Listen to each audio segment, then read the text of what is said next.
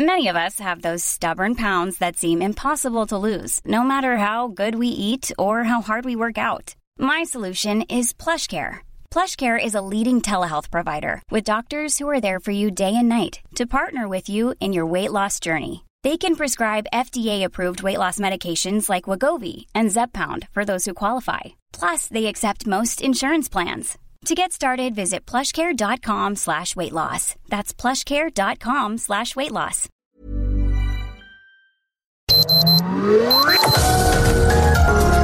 Heraldo Media Group presenta Sergio Sarmiento y Lupita Juárez. Información veraz y oportuna con un toque personal y humano. Por El Heraldo Radio, donde la H suena y ahora también se escucha.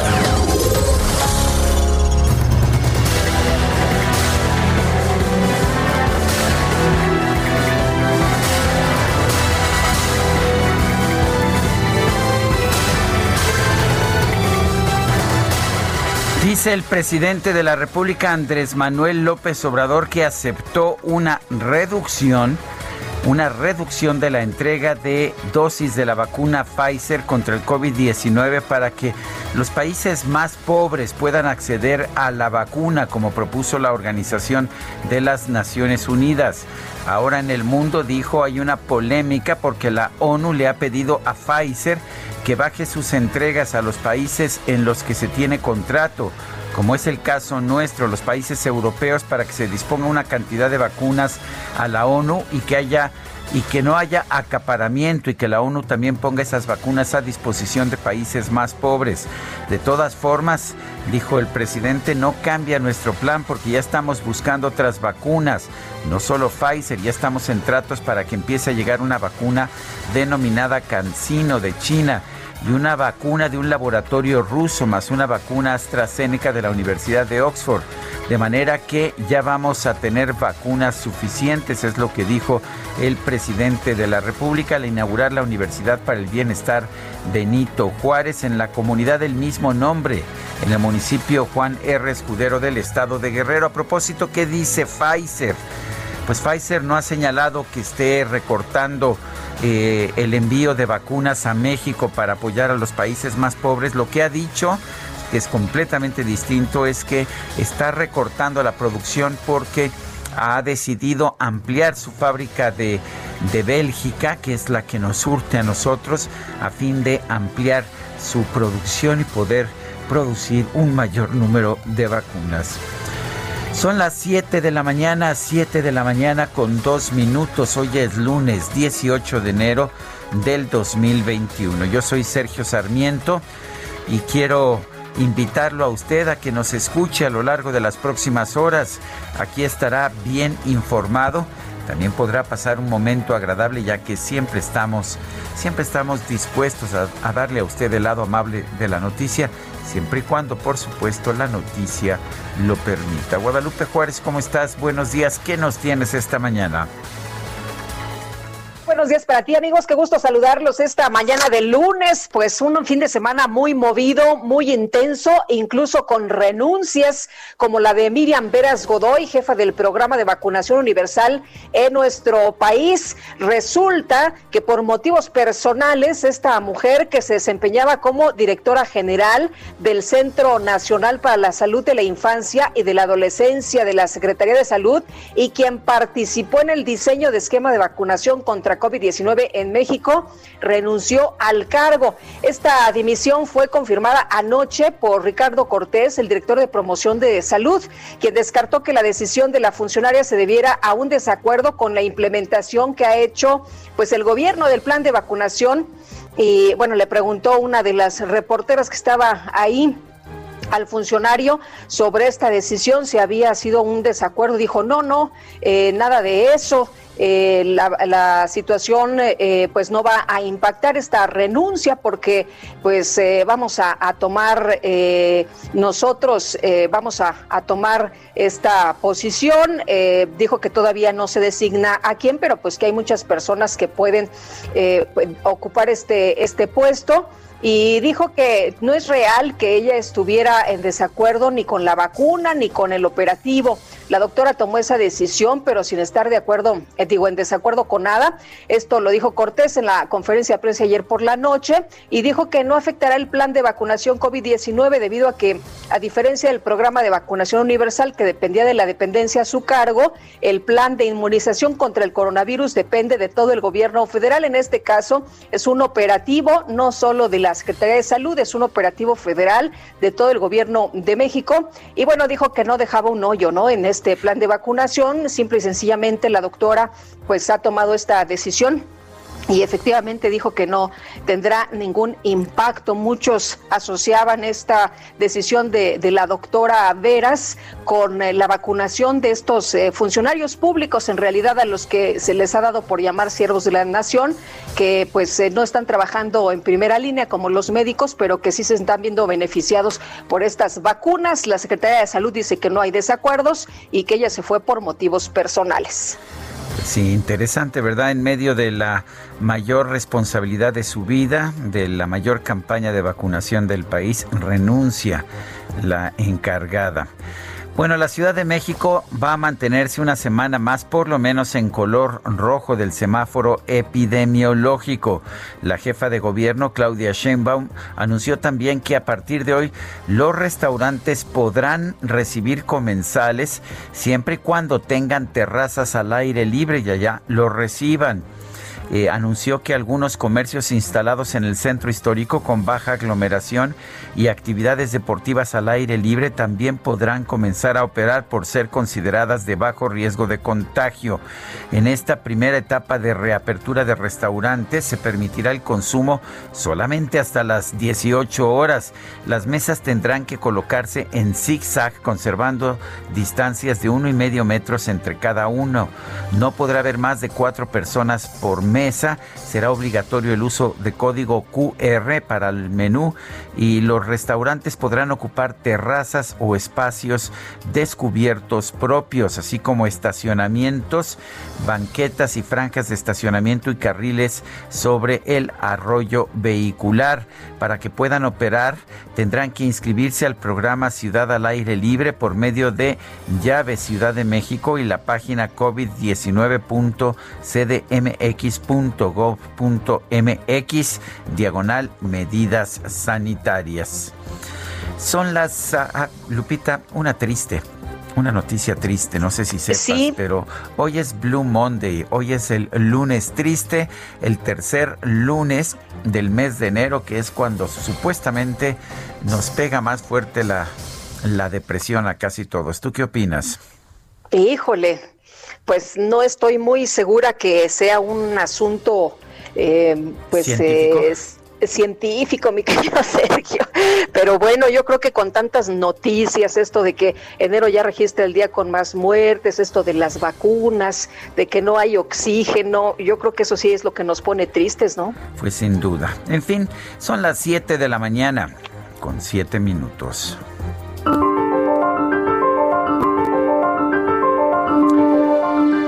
Y la frase del día, la falta absoluta de pruebas solo demuestra que la conspiración está funcionando. Anónimo.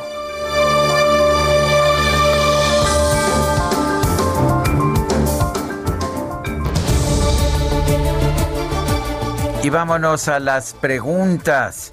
La Fiscalía General de la República no presentó, es, la pregunta del viernes, perdón, del viernes, era la siguiente. La Fiscalía General de la República no presentó acusaciones contra el general Salvador Cienfuegos. ¿Está usted de acuerdo con esta decisión? Nos dijo que sí 13%, que no 74.6%, quién sabe.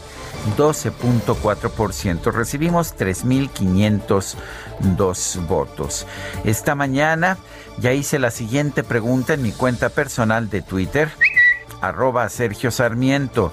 La epidemia de COVID-19 está peor, 92.5%.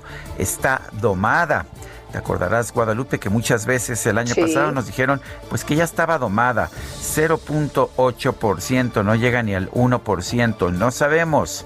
6.7%. En 32 minutos hemos recibido 1.544 votos. Las destacadas del Heraldo de México.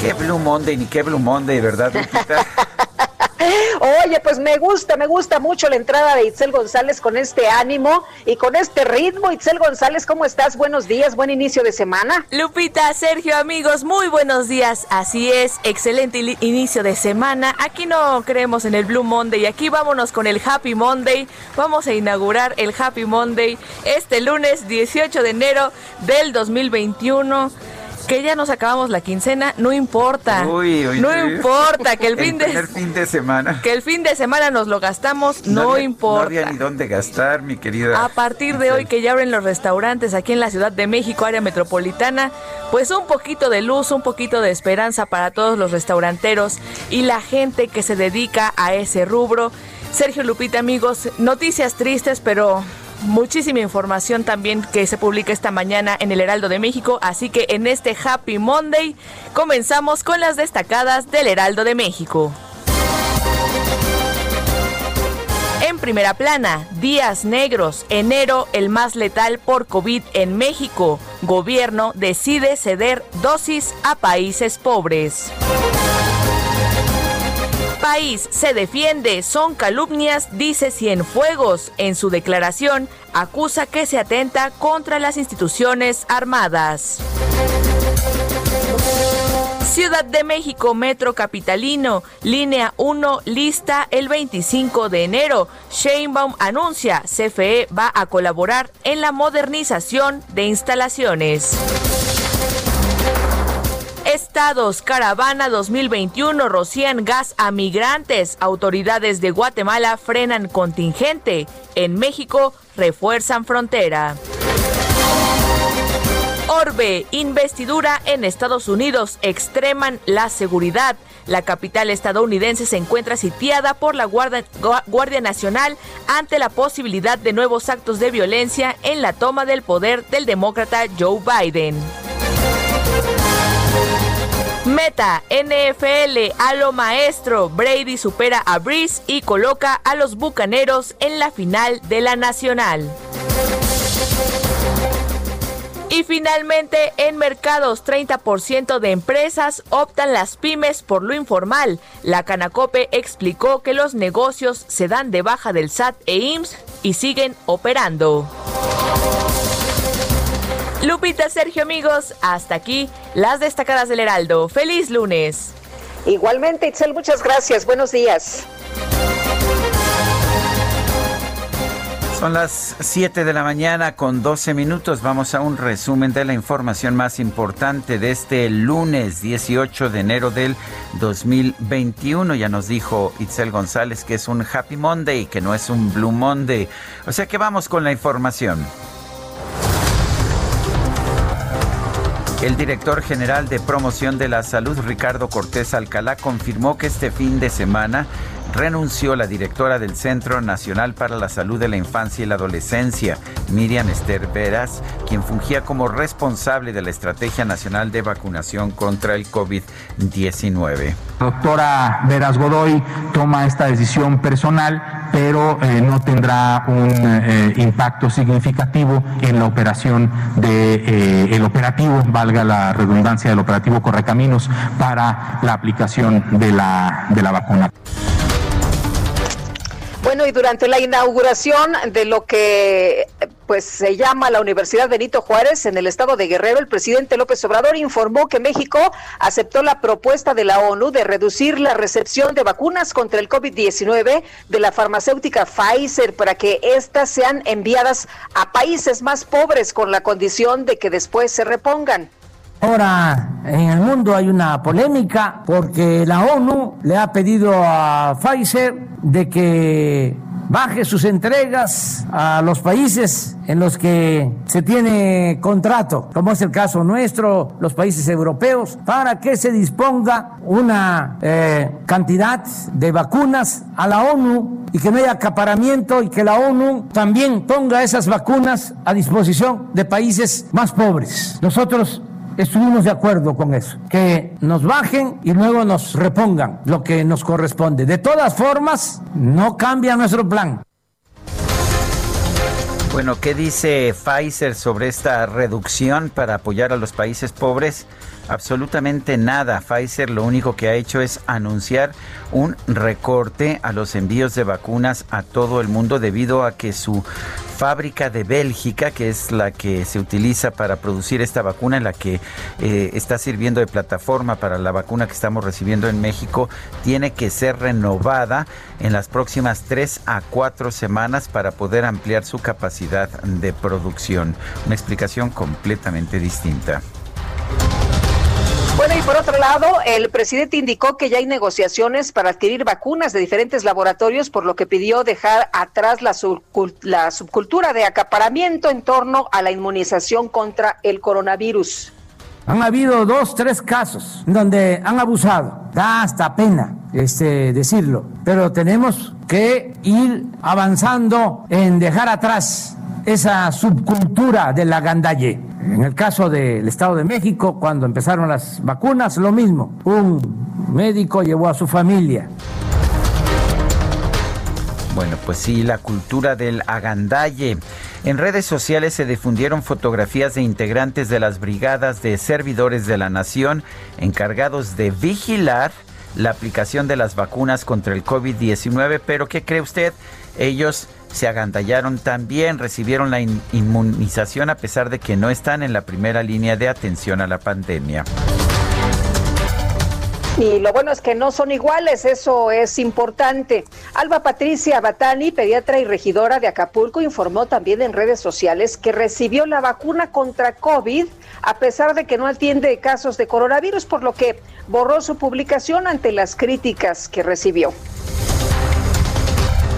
La jefa de gobierno de la Ciudad de México, Claudia Sheinbaum, informó que en la capital el 99% de los médicos que trabajan en la primera línea de combate a la pandemia ya recibieron la primera dosis de la vacuna contra el coronavirus podría decir que estamos al prácticamente 99%. Hay eh, algunas personas que eh, van a ser vacunadas en uno o dos días y ya está la segunda dosis. Ya se, ya se está vacunando a las personas que se vacunaron los primeros días en su segunda dosis.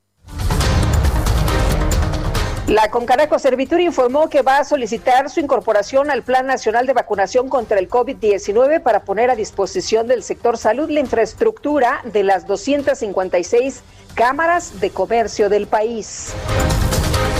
Bueno, y también eh, vale la pena señalar que la Universidad Nacional Autónoma de México ha puesto a disposición de las autoridades de salud los ultracongeladores que tiene para la conservación de vacunas contra el COVID-19 aunque parece que todavía no los toman en cuenta. Bueno, la Secretaría de Salud, eh, fíjese usted, informó que en México ya hay 140.704 muertes por COVID-19 así como 1.641.428 casos confirmados. La Arquidiócesis Primada de México desmintió la supuesta muerte del arzobispo emérito Norberto Rivera Carrera a causa del COVID-19, aunque aclaró que sí se encuentra hospitalizado.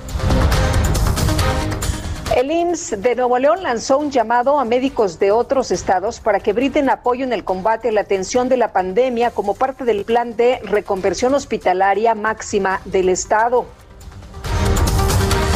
Este domingo el gobierno de Brasil puso en marcha su campaña de vacunación contra el COVID-19 con una fórmula desarrollada por la farmacéutica china Sinovac y el Instituto Brasileño Butantan.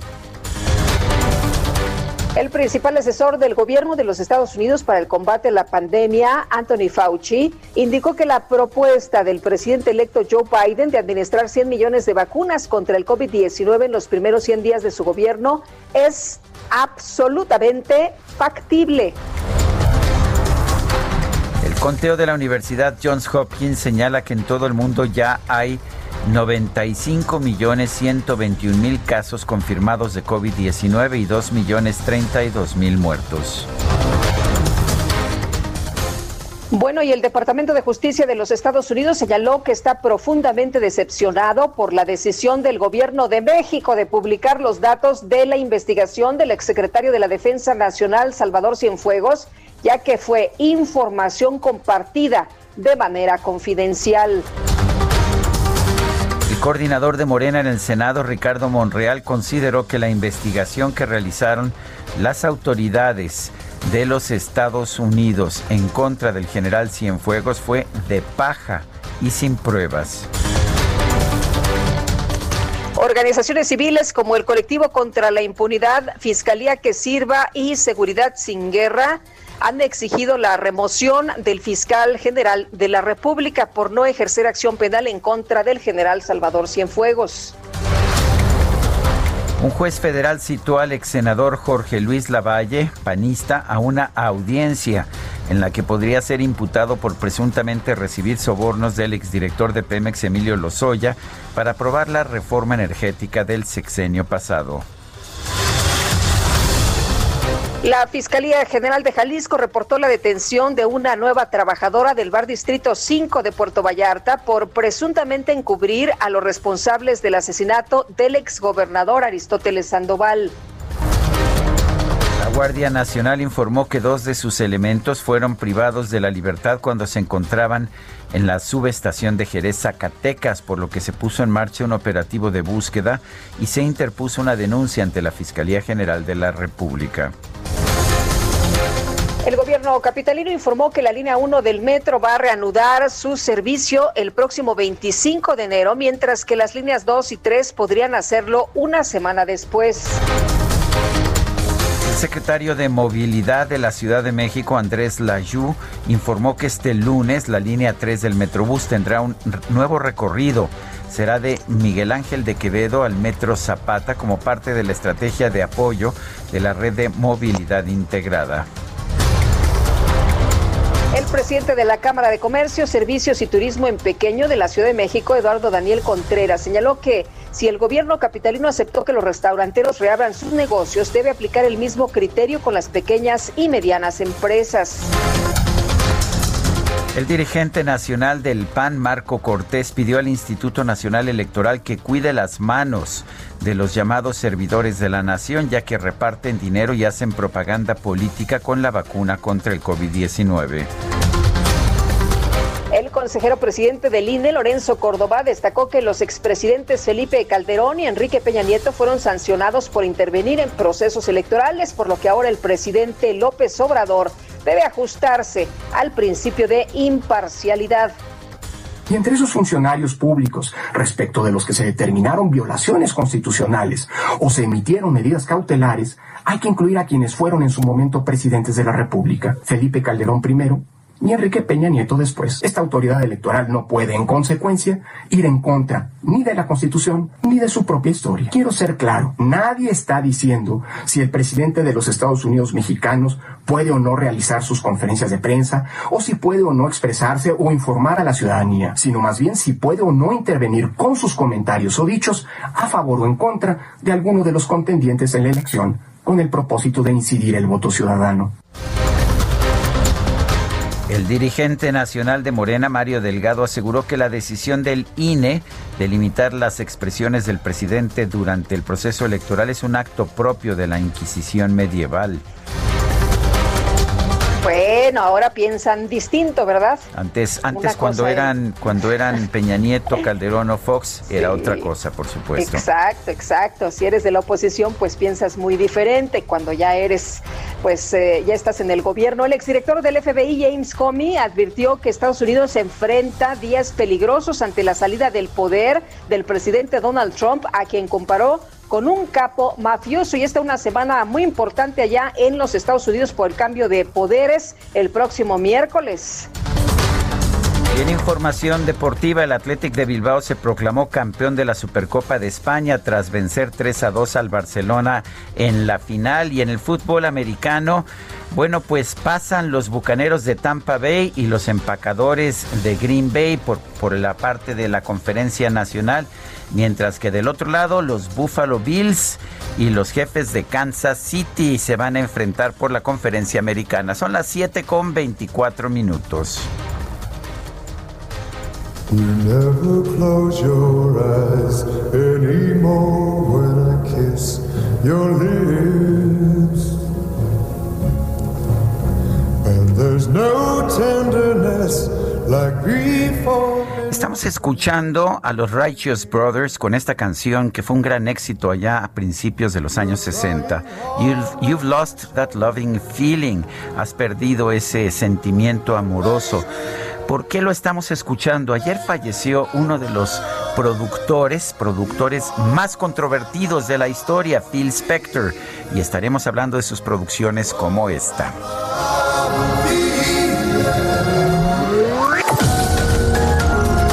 Sergio Sarmiento y Lupita Juárez quieren conocer tu opinión, tus comentarios o simplemente envía un saludo para ser más cálida esta mañana. Envía tus mensajes al WhatsApp 5520 109647.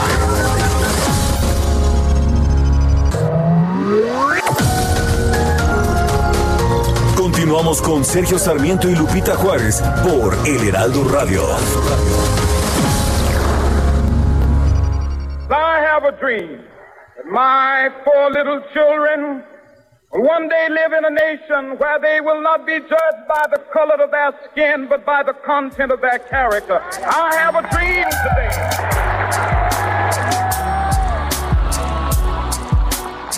Este 18 de enero se conmemora el Día de Martin Luther King, una de las figuras más representativas en la lucha de los derechos civiles para la comunidad afroamericana. La elección del día se debe al natalicio de Martin Luther King, quien nació el 15 de enero, pero para no estar tan cerca de las festividades navideñas, se decidió recorrer la fecha al tercer lunes del mes de enero. Desde muy temprana edad, Martin Luther King notó los tratos diferentes hacia las personas de color, quienes eran víctimas de segregación racial y violencia, motivo por el cual dedicó su vida a la lucha de los derechos civiles. Luther King se desenvolvió como pastor y activista. Su lucha por la comunidad afroamericana dio pie a la creación de leyes para proteger a estas personas de la discriminación, tales como la Ley de Derechos Civiles de 1964.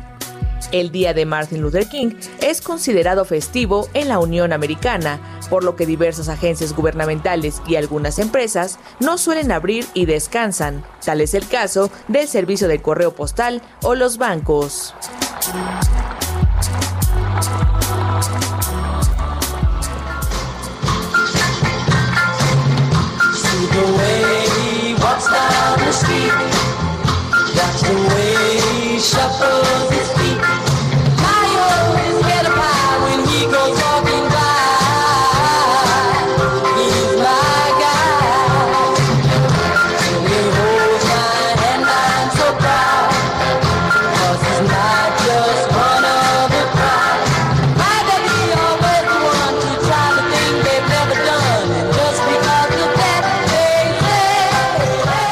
Escuchando música producida por Philip, por Phil Spector. Esto se llama He's a Rebel. Es un rebelde con y lo interpretan Darlene Love y los Blossoms. A principios de los años 60, Phil Spector empezó a producir música de forma diferente a lo que hacían el resto de los productores. Además de las instrumentaciones tradicionales, de las guitarras eléctricas, las baterías, los bajos, empezó a meter eh, lo que llaman eh, metía voces adicionales, instrumentación adicional. Esto fue aplaudido por muchos, creó de hecho un nuevo tipo de sonido, pero también fue cuestionado por muchos también. Phil Spector falleció este 16 de enero del 2021. Estaba sirviendo, de hecho, una condena carcelaria por homicidio, homicidio de una mujer.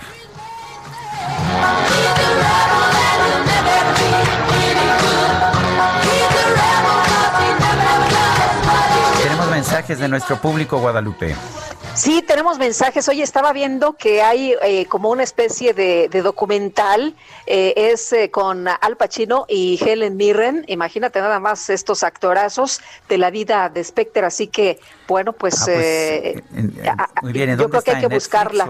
no, creo que está en Amazon. Bueno, lo voy a buscar porque sí, me parece. Pero está, y con estos dos actores, no, imagínate nada más. Sí, no fue, no fue una vida agradable. Fue un hombre con muchos problemas de drogas, problemas de relación con las mujeres también. Él finalmente, eh, al parecer, mató de un balazo a una mujer que se había ido con él a su casa una noche, ya, ya siendo el de, de bastante edad, eh, y él mismo no se dio cuenta por las drogas lo que, de lo que había hecho, salió y le dijo a su chofer, parece que maté a alguien. Eso es lo que. Sí, muy terrible, muy terrible. Y bueno, los mensajes, buen día, Du Dinámico, empezando semana nuevamente con salud y mucho ánimo a ustedes y a todo el equipo. Quiero pedirles, se cuiden mucho, pues ahora precisamente, ahora no hay que bajar la guardia, están aflorando los contagios de diciembre. Les mando muchos saludos afectuosos a todos desde Tequisquiapan, Querétaro. Patricia, como siempre, pues sí está realmente muy difícil la situación. El fin de semana nos hemos enterado pues de muchas muertes, de gente que ha perdido a sus, a sus familiares, a sus seres queridos. Jorge Suárez Vélez perdió a su mamá, Sergio. Le mandamos un abrazo en una lucha bien dramática también, eh, consiguiendo el oxígeno y como muchas personas, ¿no? Que, que viven, que padecen esta, esta situación buscando un tanque de oxígeno. Eh, dice otra persona, meses que la alcaldía Iztapalapa cortó ramas en exploradores de Zaragoza, Santa Marta, Catitla y siguen tiradas. Ah, pero ya pintaron sus bardas con sus contradictorios lemas. Arturo Martín del Campo. Eso sí, ¿no? Hay que pintar las bardas, ¿cómo de que no? Porque hay que hacer, pues ya sabes, eh, hay, hay, que hacer campaña o pre-campaña en este caso. Amy Chejoa, en la escala Lupita Juárez para el frío, ¿a cuántos suéteres estamos? Yo me puse tres, algo bueno de todos, de todo esto es no tener que subir a mi trabajo en Coajimalpa. Con este frío sí está haciendo mucho frío acá en Coajimalpa. Y pues déjeme decirle tú vives que... por allá, ¿no? sí, yo vivo por acá. Imagínate una blusa térmica, la blusa, el suéter, el abrigo, el rebozo, la gorra y el guante. ¿Qué tal? No, pues está, me parece me parece muy bien. Porque dicen que México es el país donde hace frío más adentro de las casas, ¿no? Que afuera. Así es. Fíjate que según, uh, según la información de, weather, de weather.com en Coajimalpa, hace 4 grados Celsius. ¿Y sensación? Eh, sensación de la fre de la rechifosca, perdón. de la este, rechistosa mosca, ¿no? Eso es de la rechistosa mosca. Mientras que donde me encuentro yo en Benito Juárez, 7 grados es lo que estamos. O sea que estamos 3 grados arriba. En fin, vamos con más información. México suma ya 140.704 muertes por COVID-19 y 1.641.400 228 casos confirmados. Gerardo Suárez, adelante. Muy buenos días, Sergio Lupita. En México se acumularon 140.704 muertes y más de 1.641.000 casos confirmados de COVID-19, informó el director general de promoción de la salud, Ricardo Cortés. En comparación con el día anterior, anoche se reportaron 463 nuevas defunciones y 11.170 casos nuevos de coronavirus SARS-CoV-2. Cuestionado sobre los días previos en los que se han registrado más de mil muertes diarias de COVID-19, el director general Ricardo Cortés lo atribuyó a que hay una mayor cantidad de contagios, personas hospitalizadas y por lo tanto más muertes. Mencionó que la experiencia adquirida en casi un año de la epidemia en México ha permitido a los trabajadores de la salud eh, mejorar los tratamientos y evitar muchas defunciones, pero en este momento la actividad viral en México es muy alta y por lo tanto llamó a la población a no salir de casa si no es necesario. Al presentar las estimaciones de la Secretaría de Salud, dijo que ya habría un millón ochocientos treinta y dos mil casos de COVID-19, de los cuales poco más de ciento ocho mil representan la epidemia activa, esto es las personas que se han infectado o que han reportado síntomas en los últimos 14 días. Y finalmente, Sergio Lupita, las autoridades calculan que hay un incremento de 2% en los casos de COVID-19 y ya habría 1.223.108 personas recuperadas. Este es el reporte. Bueno, pues muchísimas gracias por tu, por tu información, Gerardo, Gerardo Suárez. Buenos días. Buenos días. Y bueno, Sergio, este fin de semana muchas noticias que tienen que ver precisamente con el tema de la vacuna y con el tema pues de, de, lo que ocurrió ayer que nos enteramos de la renuncia de la mismísima directora general del Centro Nacional para la Salud de la Infancia, Miriam Esther Veras Godoy. Eh, pues quien participó en el diseño del esquema de vacunación contra COVID-19 en México. Y vamos a preguntarle a Javier Tello, médico, analista en políticas de salud, pues cómo ve precisamente esto que, que ha ocurrido. ¿Qué tal? Buenos días, Javier. Gracias como siempre por platicar con nosotros, por aclararnos muchas dudas que tenemos en torno pues a decisiones que se toman. Buenos días, Lupita, Sergio, qué gusto, ¿cómo están? Bien, Javier. Javier, eh, es, eh, parece muy raro que por razones personales de repente eh, renuncie una persona que está en, en, el mayor reto de su vida. me refiero a Miriam Esther Veras Godoy, la directora general del Centro Nacional para la Salud de la Infancia y de la Adolescencia. ¿Cómo ves esta situación? ¿Cómo ves esta renuncia? Mira, la doctora Veras eh, ha dicho que esta fue una renuncia personal, sin embargo, bueno, como siempre, todos son los tiempos, ¿no?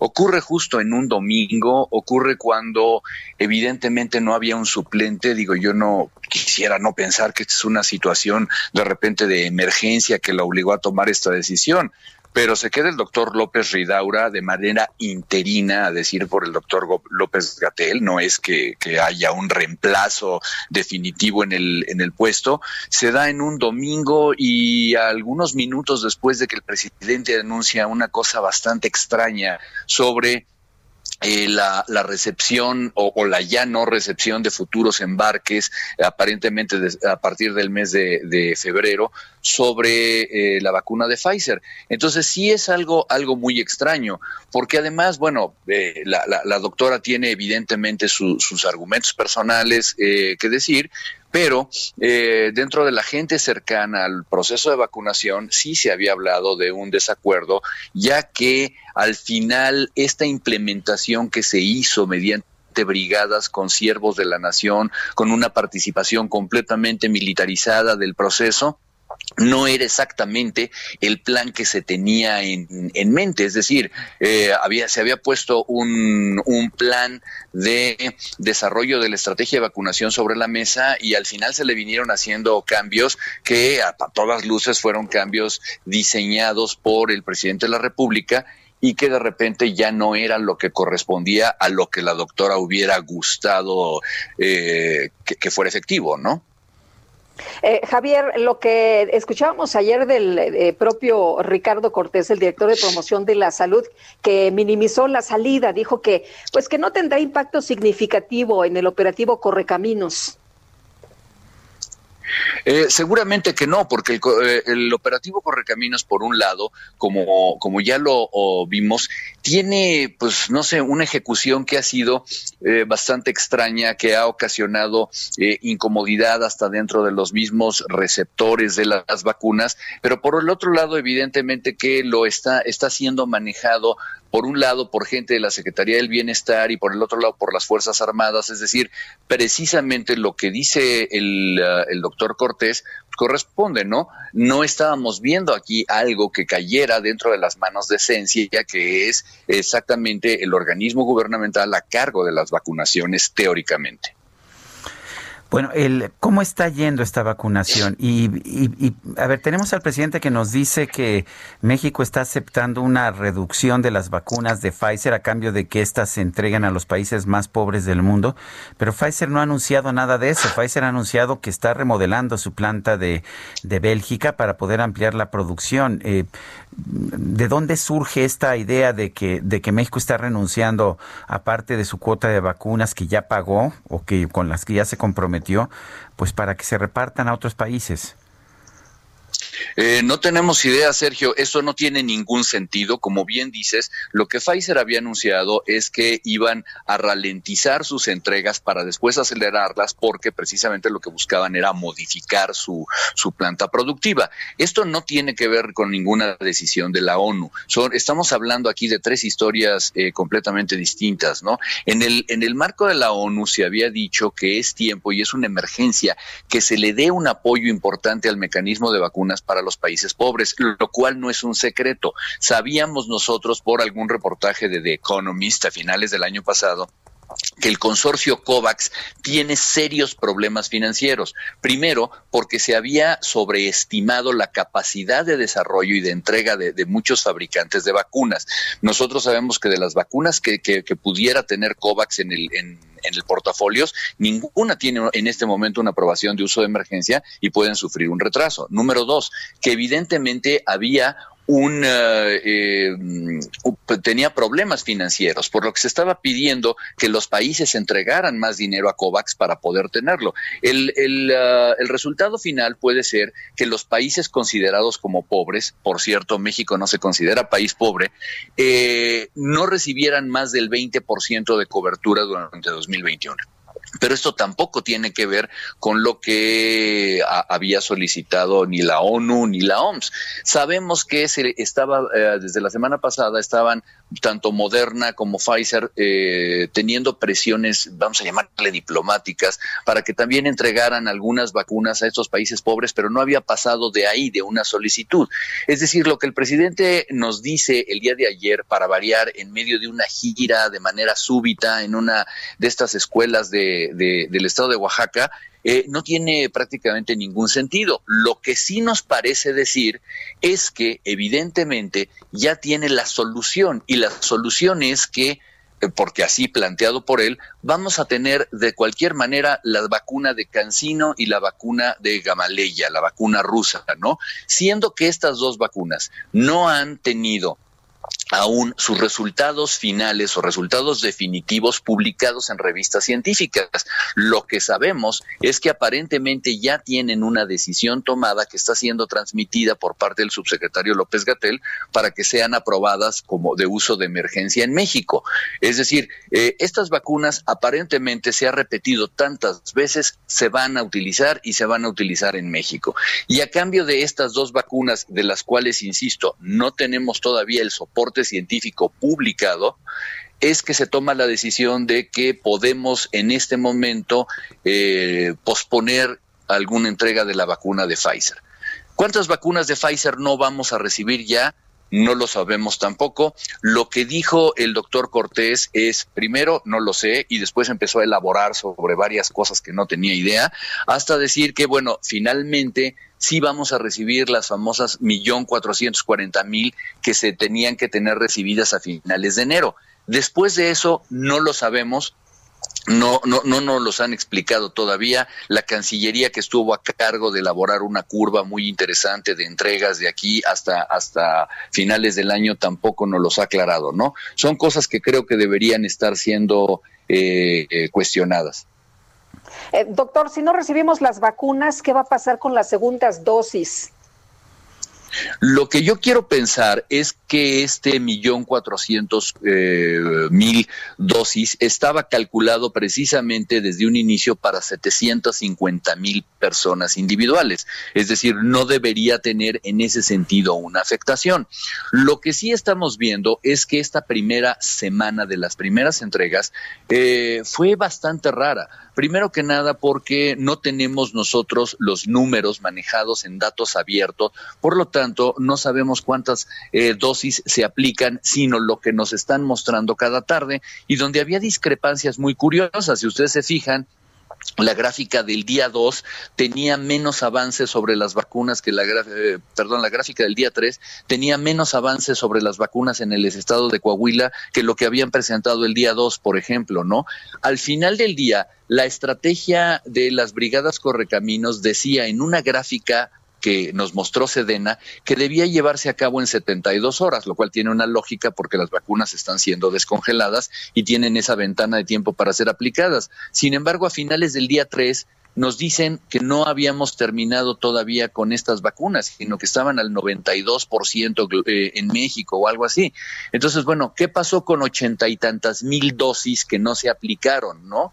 Eh, todavía, bueno, había algunas dosis en el área metropolitana que no preocupa porque tienen sistemas de ultracongelación, pero no sabemos a ciencia cierta qué ocurrió con el resto de las vacunas en, el interior de la República y no hay ninguna respuesta que no sea cómoda, salvo que se hubieran terminado, pero eso no es lo que pasó. Entonces, tenemos una, una estrategia con un número de vacunas que no sabemos eh, exactamente cuántas se aplicaron y, cómo se aplicaron, ¿no? Entonces, creo que ha sido bastante caótico en este sentido. Las brigadas correcaminos están eh, pecando de tener demasiada gente involucrada, sobre todo cuando van a ser administradas exclusivamente en hospitales en el mes de enero y estamos llevando ahí un, un, número enorme de servidores de la nación y gente de las Fuerzas Armadas y al final del día los usuarios están haciendo filas de dos, tres, cuatro o cinco horas, gente del Instituto Nacional de Rehabilitación que se le citó en el Instituto Nacional de Nutrición para hacer dos horas de cola afuera del hospital, dos horas adentro del hospital de nutrición, un proceso larguísimo con varios interrogatorios para que después les vuelvan a hacer el mismo interrogatorio y todo, Sergio Lupita, para recibir una vacuna en cinco minutos. Es decir, es un proceso que se está volviendo terriblemente lento y que eh, cuando deberíamos estarnos enfocando en vacunar la manera más veloz a la mayor, al mayor número de gente posible. Javier, ¿qué pasa cuando una persona no recibe la segunda dosis de la vacuna de Pfizer y la, la primera dosis y la segunda son iguales, o sea, es intercambiable, ¿cuál te pone en un momento determinado?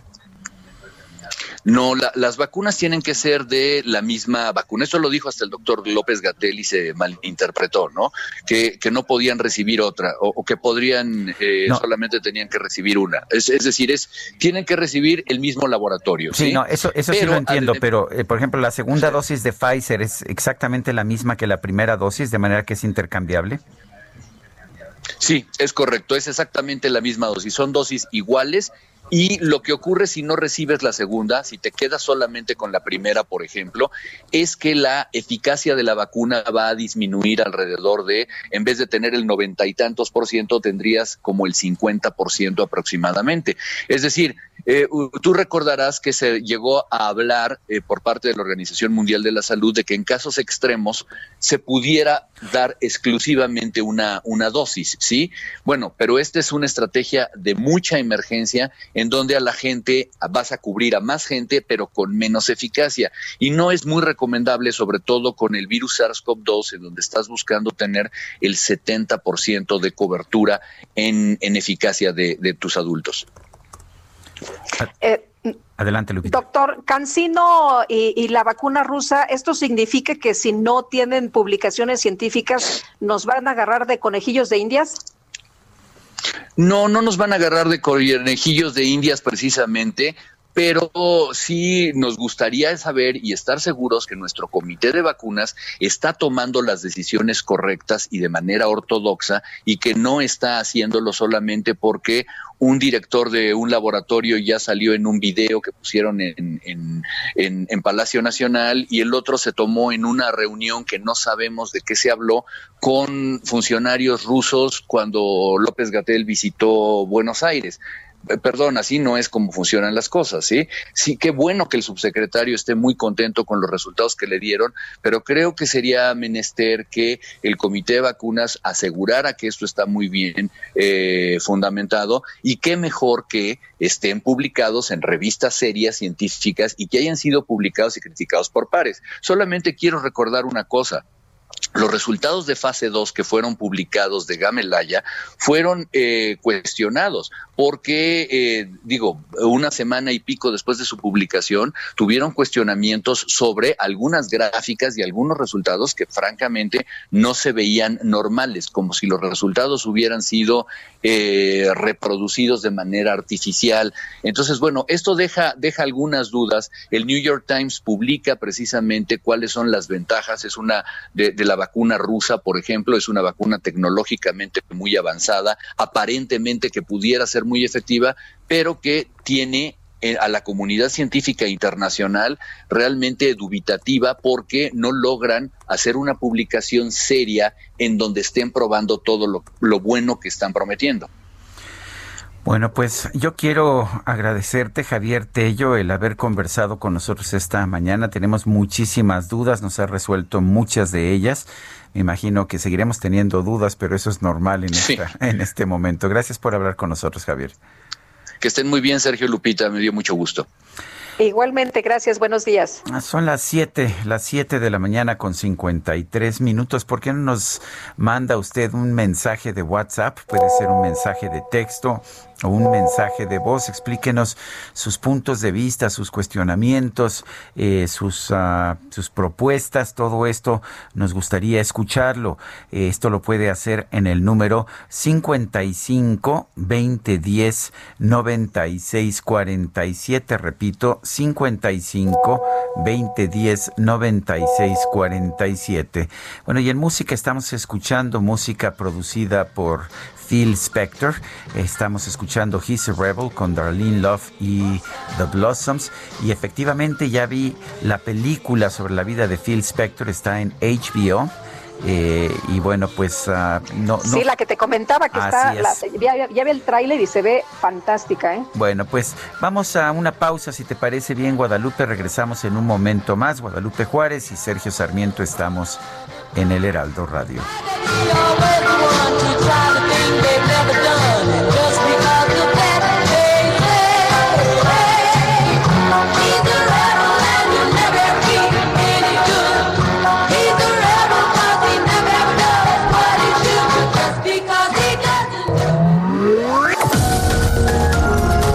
Sergio Sarmiento y Lupita Juárez quieren conocer tu opinión, tus comentarios o simplemente envía un saludo para ser más cálida esta mañana. Envía tus mensajes al WhatsApp 5520 109647.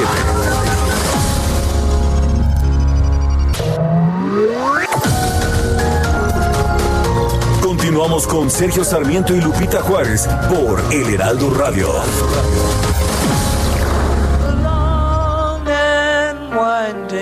Road that leads to your door will never disappear. I've seen that road before.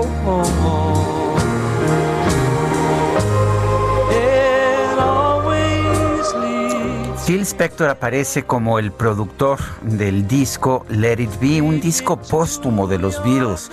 Eh, las grabaciones se hicieron en 1969, el disco se dio a conocer en 1970, después de que ya se habían separado los Beatles. Y la verdad es que la idea de Let It Be es que fuera un disco eh, como con un regreso a las bases, con poca producción, con instrumentación básica de rock. Una de las melodías, de hecho la que tuvo mayor éxito en Let It Be es esta que estamos escuchando, The Long and Winding Road de Paul McCartney, el largo y sinuoso camino. Pero escuche usted un momento y va a escuchar pues que esto no es nada como un disco sencillo. Escuche usted todas las cuerdas y los coros.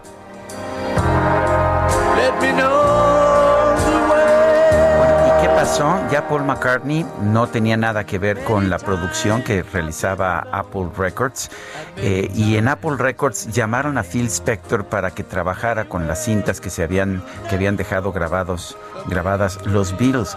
Cuando Paul McCartney escuchó esta versión de Phil Spector, enfureció completamente y trató de retirarla. Ya no pudo hacerlo porque los derechos estaban con Apple Records, pero estaba absolutamente furioso con esta instrumentación que él llamó melosa. Aún así, el disco y particularmente esta canción fueron número uno tanto en el Reino Unido como en los Estados Unidos, de manera que algo sabía Phil Spector. Posteriormente, el disco apareció con la firma de Phil Spector, con Phil Spector como productor y quitaron el crédito de George Martin que había producido todas las canciones en un principio. Cuando le preguntaron a George Martin qué sentía, dijo él, y yo pienso que este disco debió haber aparecido como sigue, producción de George Martin, sobreproducción de Phil Spector.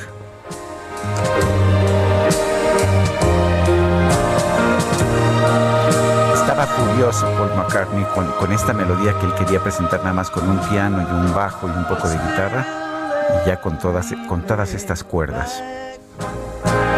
Siempre controvertido Phil Spector, pero siempre tenía algo de genio y también de monstruo. Tenemos mensajes de nuestro público. Adelante, Guadalupe. Sí, tenemos muchos mensajes esta mañana. Fíjate que con respecto a lo de la vacuna, eh, esto que ha mencionado el presidente de ceder a los países pobres eh, la vacuna de Pfizer, nos dice una persona el auditorio, sí, primero los pobres, pero de otros países.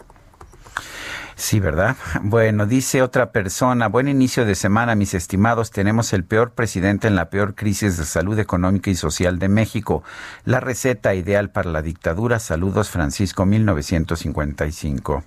Les deseo un prometedor y feliz comienzo de semana. Soy Francisco Pérez. Nosotros, pueblo, podremos saber quiénes son los siervos de la nación agraciados con la vacuna. Pues sí, como no, son funcionarios públicos, operadores políticos del gobierno del presidente López Obrador.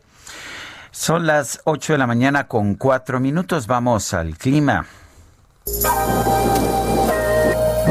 El pronóstico del tiempo. Sergio Sarmiento y Lupita Juárez. Saite Núñez, meteoróloga del Servicio Meteorológico Nacional de la Conagua. Adelante.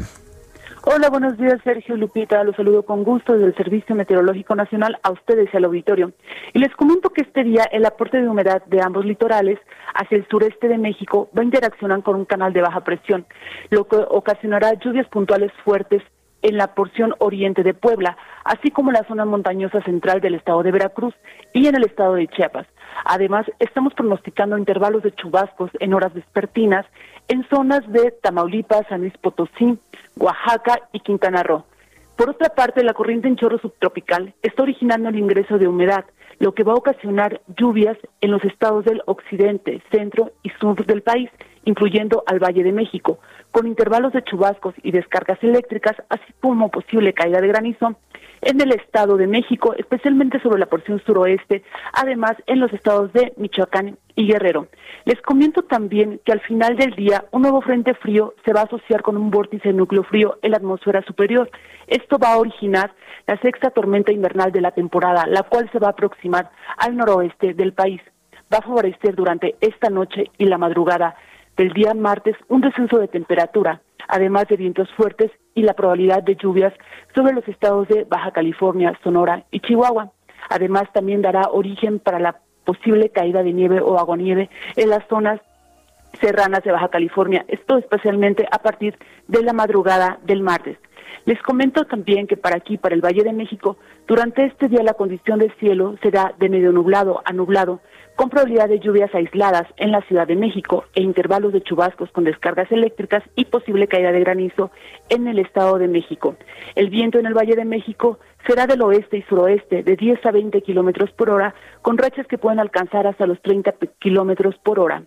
Para esta tarde en la Ciudad de México estamos pronosticando una temperatura máxima que va a oscilar entre los 20 y 22 grados Celsius y una temperatura mínima mañana al amanecer de 7 a 9 grados Celsius, mientras que para la capital del Estado de México, esta tarde esperamos una temperatura máxima entre los 17 y 19 grados Celsius y una temperatura mínima mañana al amanecer de 2 a 4 grados Celsius.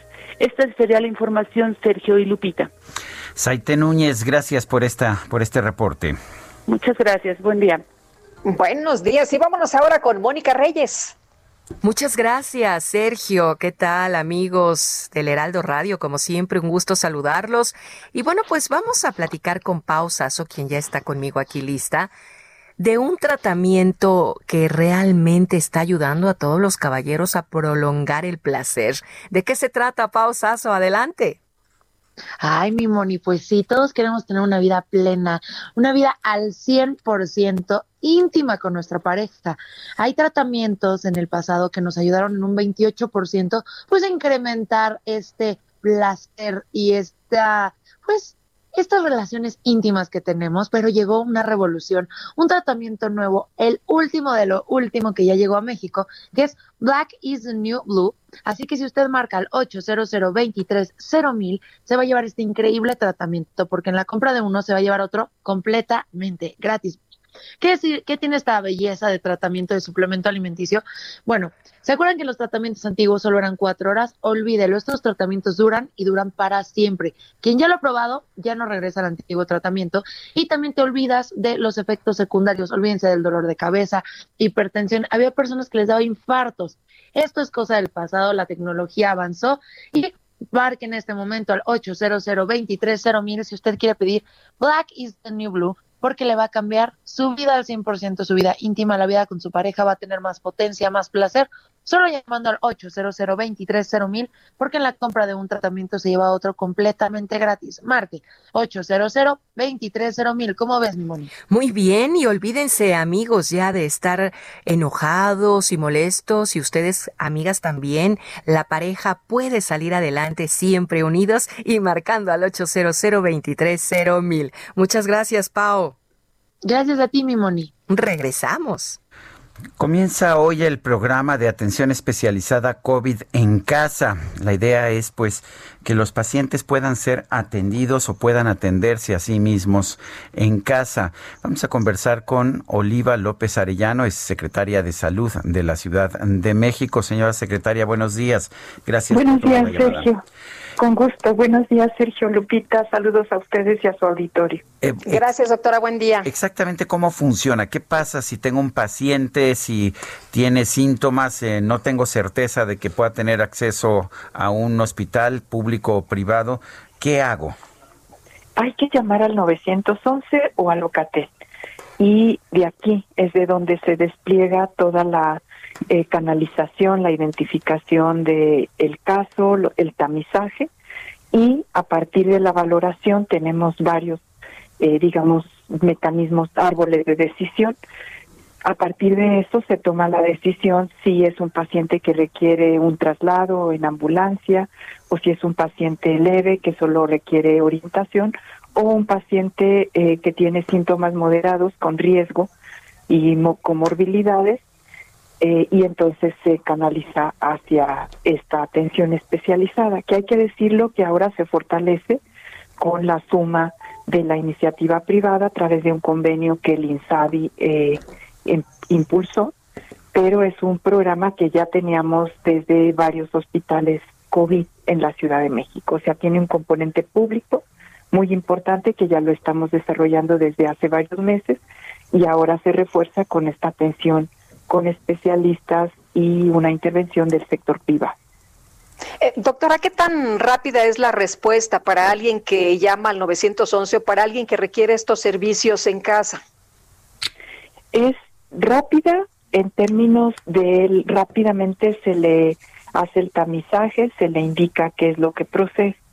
Ahorita por la cantidad, digamos, de por la demanda que se tiene y los casos graves que tenemos una alta ocupación hospitalaria, en términos de los despachos de ambulancia y la asignación de hospital en el caso de casos graves, ahí tenemos eh, más tardanza que en otros momentos. Eh, señora secretaria, eh, uno de los problemas que la gente está teniendo es para conseguir oxígeno en casa. Eh, ¿Qué se puede hacer o qué pasa si la gente no encuentra oxígeno? Bueno, este programa tiene ese apoyo, es con oxígeno domiciliario, además de también exámenes de laboratorio, una valoración y seguimiento muy cercano por especialista. también estamos con el programa de altas oportunas en todos los hospitales y estos, este programa también las personas se les apoya con oxígeno domiciliario y es un programa que también tiene el IMSS y el ISTE. Claro que por la sobredemanda esto también siempre tiene ciertos límites, pero todo el sector público está apoyando a que las personas que salen del hospital eh, y requieren oxígeno puedan tenerlo. Eh, doctora, el fin de semana circularon algunos videos de personas muy graves que están muriendo en sus casas. Son eh, hechos realmente muy dramáticos.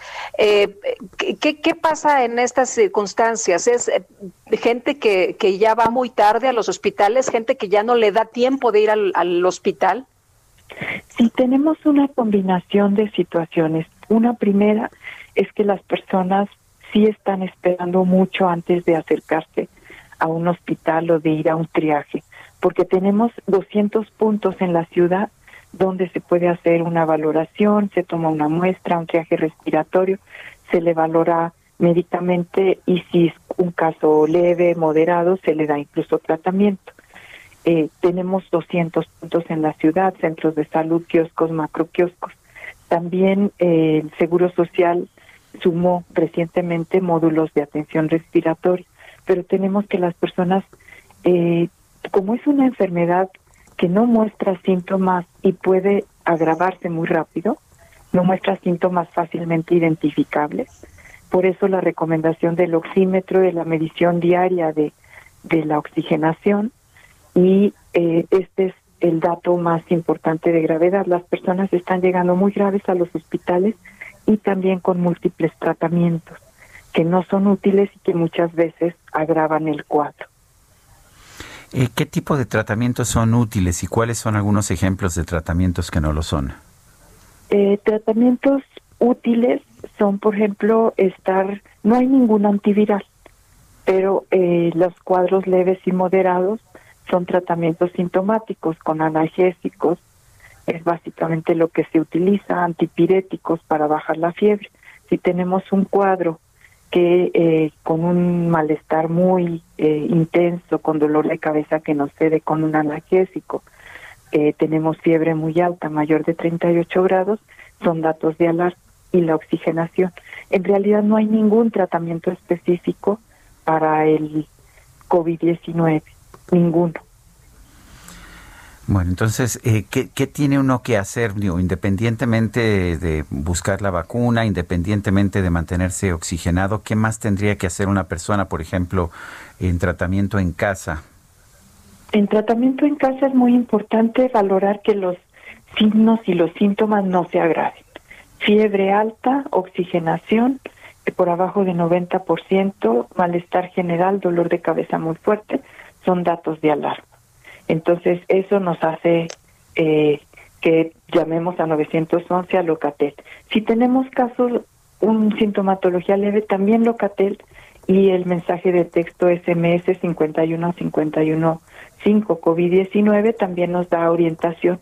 Hay más eh, de personal calificado, se ha reforzado en Locatel y tenemos cerca de 200 médicos capacitados para estar dando orientación. Eso sería lo primero, porque esa es la orientación inicial que le va a decir tiene este síntoma, está usted tranquilo, este tiene esta situación, lo vamos a le vamos a llevar eh, mañana o en unas horas para ver cómo sigue. Esta es la orientación fundamental. Pues señora secretaria Oliva López Arellano, secretaria de Salud de la Ciudad de México, siempre es un privilegio que converse usted con nosotros. Con mucho gusto. Buen día. Gracias, muy buenos días. Y a pesar de la situación, Sergio, de los contagios de la pandemia tan grave en este momento tan crítico, pues resulta que Félix Salgado Macedonio, candidato a la gubernatura de Guerrero por Morena, celebró una fiesta con más de 500 personas este fin de semana. ¿Qué tal? Bueno, pues vamos a, seguir con, con más. Y en la conferencia de prensa, el presidente López Obrador comentó sobre la renuncia de la jefa del programa de vacunación universal en México, Miriam Veras Godoy. Vamos a escuchar parte de lo que dijo. Pues no tengo yo este conocimiento de eso. Eh, es salud. Yo a ella no la traté de manera directa, pero sí, desde luego, este tiene que ver con la Secretaría de Salud. Puede ser que hoy en la tarde el doctor Hugo les informe sobre eso. No creo que haya nada este, extraño. O hay este sospechosismo en la prensa conservadora. A lo mejor sí, porque todo es este, este, duda y conjeturas.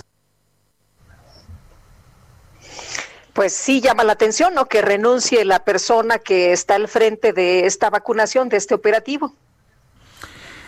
Bueno, pues, ¿qué te puedo decir? Eh, preocupante, preocupante realmente el que no sepamos ni siquiera por qué razones ha renunciado la responsable de la vacunación el momento crucial en que está empezando este proceso de vacunación. Bueno, el subsecretario de Prevención y Promoción de la Salud, Hugo López Gatel, informó que el personal de salud del sector privado sí recibirá la vacuna contra el COVID-19. una vez que el gobierno tenga las listas de los médicos y enfermeras que atienden la pandemia en primera en primera línea. Tenemos en la línea telefónica a Mario González Ulloa, presidente de la Asociación Nacional de Hospitales Privados. Don Mario, ¿cómo está? Buenos días. Muy buenos días, Sergio. Muy buenos días, Lupita. Muy buenos días a todo el auditorio. Buenos días. ¿Qué tal? Eh, don Mario, cuéntenos, eh, ¿es oficial, ya se los ha notificado formalmente que, que va a estar disponible la vacuna para los médicos de hospitales privados?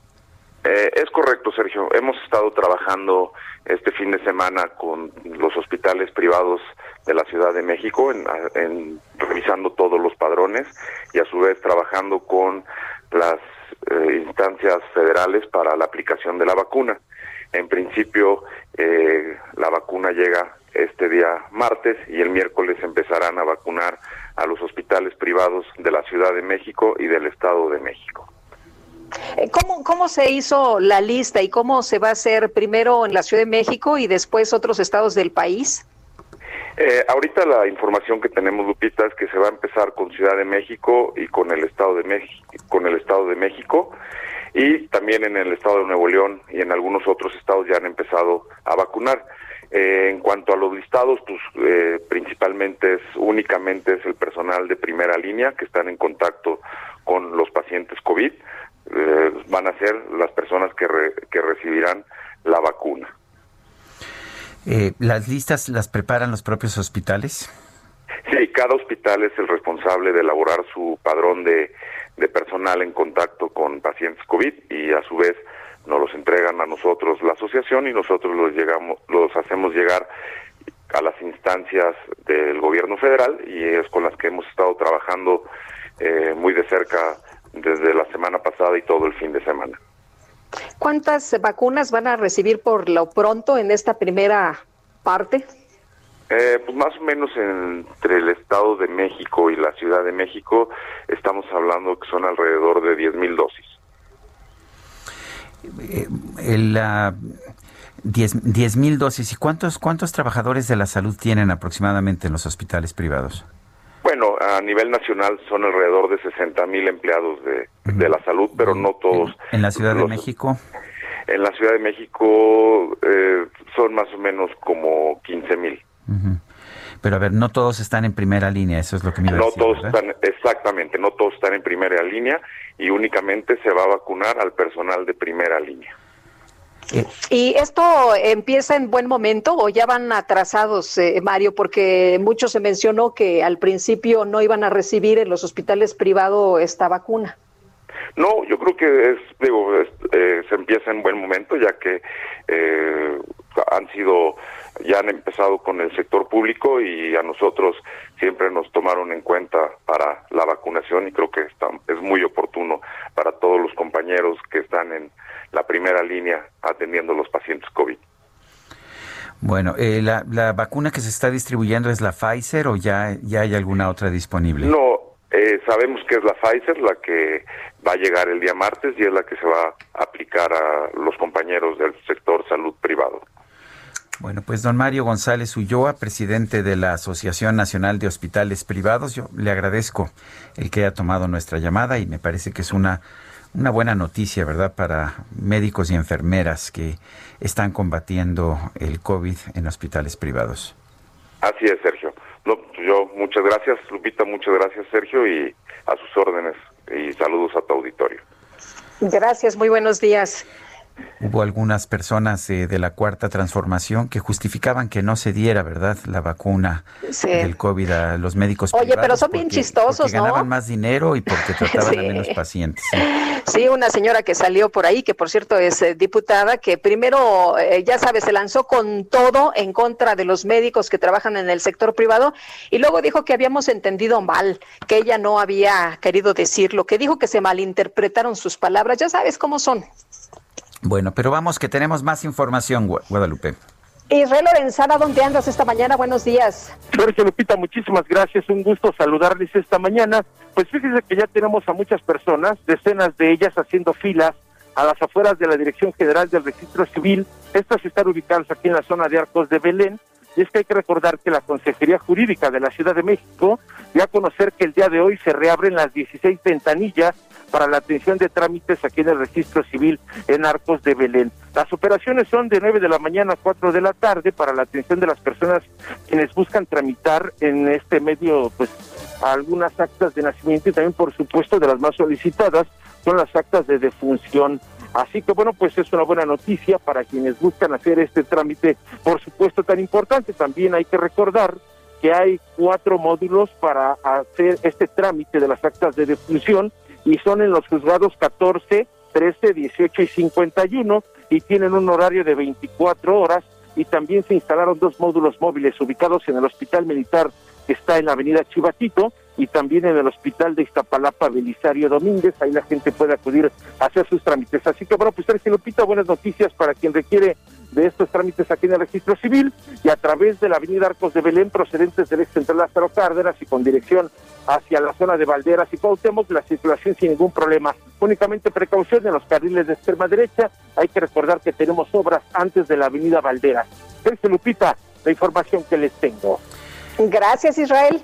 Hasta luego. Y vamos ahora con Javier Ruiz, está en el metro de Indios Verdes. Adelante. Hola, Sergio Lupita, ¿qué tal? Excelente mañana. Pues Sergio Lupita, hace unos momentos llevaba a cabo un operativo por parte del personal de la y justamente para dar mayor coordinación al acceso a las unidades de transporte público. Llegó hace unos momentos el secretario de Movilidad, Andrés Layuz, justamente pues para supervisar lo que nos ha referido, pues los tiempos han aminorado. Hay que recordar que la semana pasada, pues las personas que llegaron a los paraderos del metro Indios Verdes a este Cetrán, pues tenían que tardar hasta entre tres y tres horas y media para poder acceder a una unidad debido a que había bastante confusión. Muchos camiones pues no sabían a dónde se dirigían. El día de hoy, pues ya estas eh, cuadrillas coordinadas pues están apoyando a las personas. El tiempo de pues acceso ya a una unidad de transporte público, ya sea el metrobús o un camión particular, pues es aproximadamente de 5 a 10 eh, minutos. Ya hay algunos señalamientos bueno, que están recibiendo. Gracias, Javier Ruiz, desde el Metro Indios Verde. Regresamos. Sergio Sarmiento y Lupita Juárez quieren conocer tu opinión, tus comentarios o simplemente envía un saludo para ser más cálida esta mañana. Envía tus mensajes al WhatsApp 5520 109647.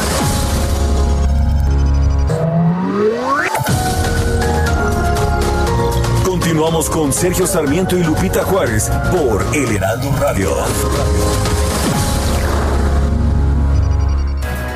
Jaque Mate con Sergio Sarmiento.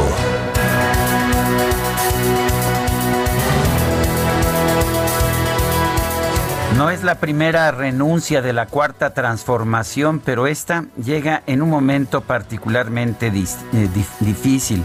Miriam Esther Veras Godoy anunció ayer su renuncia como titular del Centro Nacional para la Salud de la Infancia y Adolescencia. Es la institución que está a cargo, de hecho, de coordinar la aplicación de las vacunas en todo el país.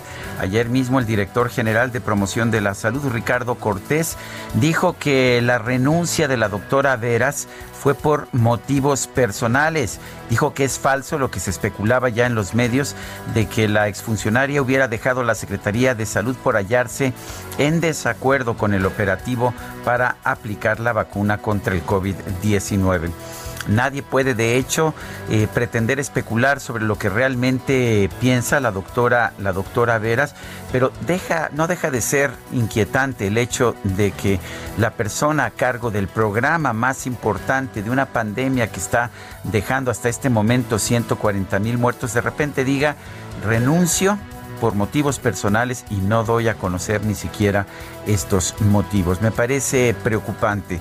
Hay muchos cuestionamientos sobre la manera en que se está distribuyendo y aplicando la vacuna en nuestro país y quizás también en otros países del mundo.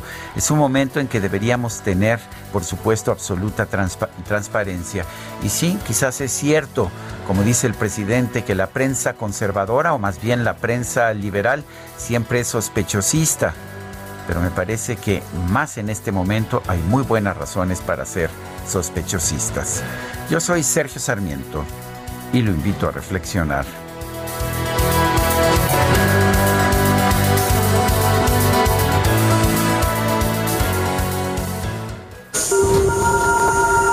Reporte Metro con Ana Moreno.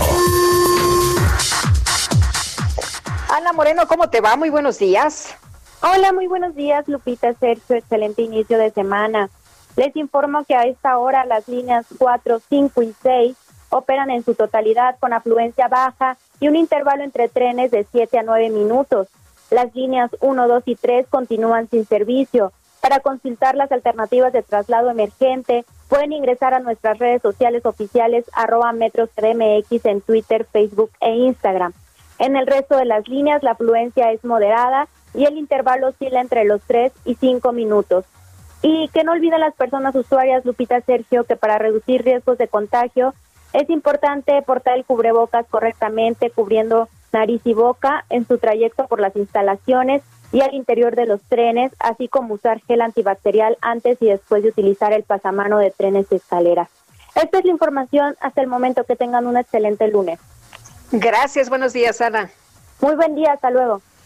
La jefa de gobierno de la Ciudad de México, Claudia Sheinbaum, anunció que la Comisión Federal de Electricidad entrará a formar parte del proyecto de modernización del metro. Manuel Durán, cuéntanos adelante. Hola, muy buenos días, Sergio Lupita. En efecto, la Comisión Federal de Electricidad va a entrar al quite en esta crisis que vive actualmente el metro de la Ciudad de México, ya no solo en la emergencia por el incendio del pasado 9 de enero, será parte del proyecto de modernización que se planteó desde el año pasado y que está en marcha, pero que les alcanzó en esta en esta crisis, en particular en la zona de alimentación de energía destruida y que dejó fuera de servicio seis líneas. Eh, así lo anunció la jefa de gobierno, Claudia Sheinbaum, al presentar los avances para precisamente reactivar la línea 1 de Pantitlán Observatorio, que va contemplada ya para este lunes, el próximo lunes se espera que ya empiece a funcionar solo con 10 trenes y para lo cual el personal de la CFE ayudó a montar una subestación eléctrica en ocho días. Eh, aclaró que no tienen contemplado subir la tarifa del metro ante la urgencia de este mantenimiento. Eh, fue durante el sexenio pasado cuando el viaje subió de 3 a 5 pesos y se mantiene un subsidio importante que pues en realidad el boleto debería costar entre 10 y 12 pesos, eh, junto con las autoridades de la CFE hicieron el recorrido sobre esta subestación y el mando provisional que se construyó en, el, en la explanada del edificio siniestrado y desde ahí se volverán a conectar las líneas 2, 1, 2 y 3. De hecho, dijo que la central provisional está quedando más moderna que la quemada y que después será ubicada en un lugar definitivo y de ahí que se estén y que se estén y que estén invitando a la Comisión Federal de Electricidad que los apoye en este proceso de modernización, pues además les ayudó a llevar 60 kilómetros de cable y en total 80 toneladas de equipo que sacaron de bodegas de la CFE para esta emergencia. Aún, Sergio Lupita, no existe eh, información pública sobre los avances de los peritajes sobre las causas del incendio, del incendio y mientras eh, para poder eh, auxiliar al pasaje que está siendo afectado por estas líneas detenidas, ahora el Turibus y la empresa de O entraron también en auxilio del plan de transporte para sustituir el servicio que, que prestaba las líneas dañadas, Sergio Lupita. Manuel Durán, muchísimas gracias. Hasta luego. Y son las 8 con 36. El Químico Guerra con Sergio Sarmiento y Lupita Juárez. Químico Guerra, qué gusto saludarte esta mañana. Además que eh, uno de nuestros radioescuchas que está cumpliendo ocho años, Ángel Macías Cariño, te pide que si le mandas una felicitación, que es tu fan. Ay, pues con todo gusto y de ocho años, imagínese esta, eh, eh, pues niñez, ¿verdad? Juventud que ya está eh, enterándose de lo que está pasando en el mundo, que están pasando muchas cosas y muchas buenas. Eh, Sergio Lupite, claro que sí, un gran abrazo a Adrián, eh, le mando con todo. Ángel, Ángel Macías. Ángel, Ángel, Ángel Macías, perdón, Ángel, claro que sí, un, un gran un gran abrazo, Ángel. Bueno, me han llegado, eh, me siguen llegando muchas eh, llamadas, correos, eh, WhatsApp, etcétera, acerca de las dudas que se tienen con la, la eficacia y la eh, confianza que se tienen en las vacunas. Me dicen que cómo es posible que se vaya a inyectar un eh, virus de chimpancé, ¿verdad? Con estas eh, vacunas. Bueno, esto es cierto, por eso no tiene nada de malo la vacuna de AstraZeneca que tiene una tecnología diferente a la de Pfizer y Moderna, que como ya expliqué, estas dos, eh, Pfizer y Moderna, usan el AR mensajero por primera vez en seres humanos con toda la eh, seguridad y toda la eficacia que dieron las pruebas, ¿verdad? Estas son eh, unas, digamos, un antígeno en la proteína ese que está en las espigas del, del virus no se inyecta todo el ARN del virus ni nada de eso, sino solamente una partecita, pero con eso es suficiente para que las células fabriquen el eh, antígeno, ¿verdad? En, la proteína S y por lo tanto se entrena a las células para poder responder en el momento que se infecta uno en una forma bastante eficaz. La de AstraZeneca efectivamente tiene un vector viral no replicante de un adenovirus obtenido de los chimpancés. Esto no tiene absolutamente ningún peligro ni nada de raro. Es más, el, mismo SARS-CoV-2, pues sabemos que es producto de una zoonosis de pasar de una especie a la otra, en este caso a nosotros los seres humanos. Este vector viral no replicante que permite precisamente que nuestras células eh, eh, eh, defensoras, digamos, las T, las, las B, puedan a través de los sistemas inmunológicos defendernos y eventualmente evitar, ¿verdad?, que nos infectemos con el virus. Y todo, todas han superado los porcentajes esperados de éxito frente a nuevos contagios, Lupita. O sea, no hay absolutamente ninguna duda al respecto. El, la tecnología del mRNA, efectivamente, que proviene se usa en humanos, tampoco es tan nueva, tiene alrededor de 10 años, y es introducir una variante del ARN en las células para que estas activen precisamente el sistema inmunológico. Y los eh, adenovirus debilitados que tiene la de AstraZeneca, eh, que tienen un rasgo del material genético del nuevo virus, eh, son eh, la tecnología que se venía usando en todas las otras vacunas anteriormente. O sea, tenemos que tener esta confianza, no sucede absolutamente nada y la gente le tiene un terror a las cosas y se cree cosas, no sé por qué tenemos esa tendencia a creer lo malo y los rumores, ¿no? Esta eh, cuestión del adenovirus del chimpancé, pues es una forma normal en que se puede producir precisamente este rasgo para poder hacer que el sistema inmunológico se active. Ambas tecnologías, como decía yo, son seguras, eh, ahí no hay que tener ninguna duda, y eh, son también eficaces. Ha habido algunas defunciones, ¿verdad?, con gente que se acaba de vacunar, una de ellas ya está establecido, tenía meningitis, iba a morir de todas maneras, y los otros tenían, eh, por ejemplo, en Noruega se está armando todo un, una serie de, de especulaciones de que en Noruega hay varios deseos todos los fallecidos, los veintitantos en Noruega,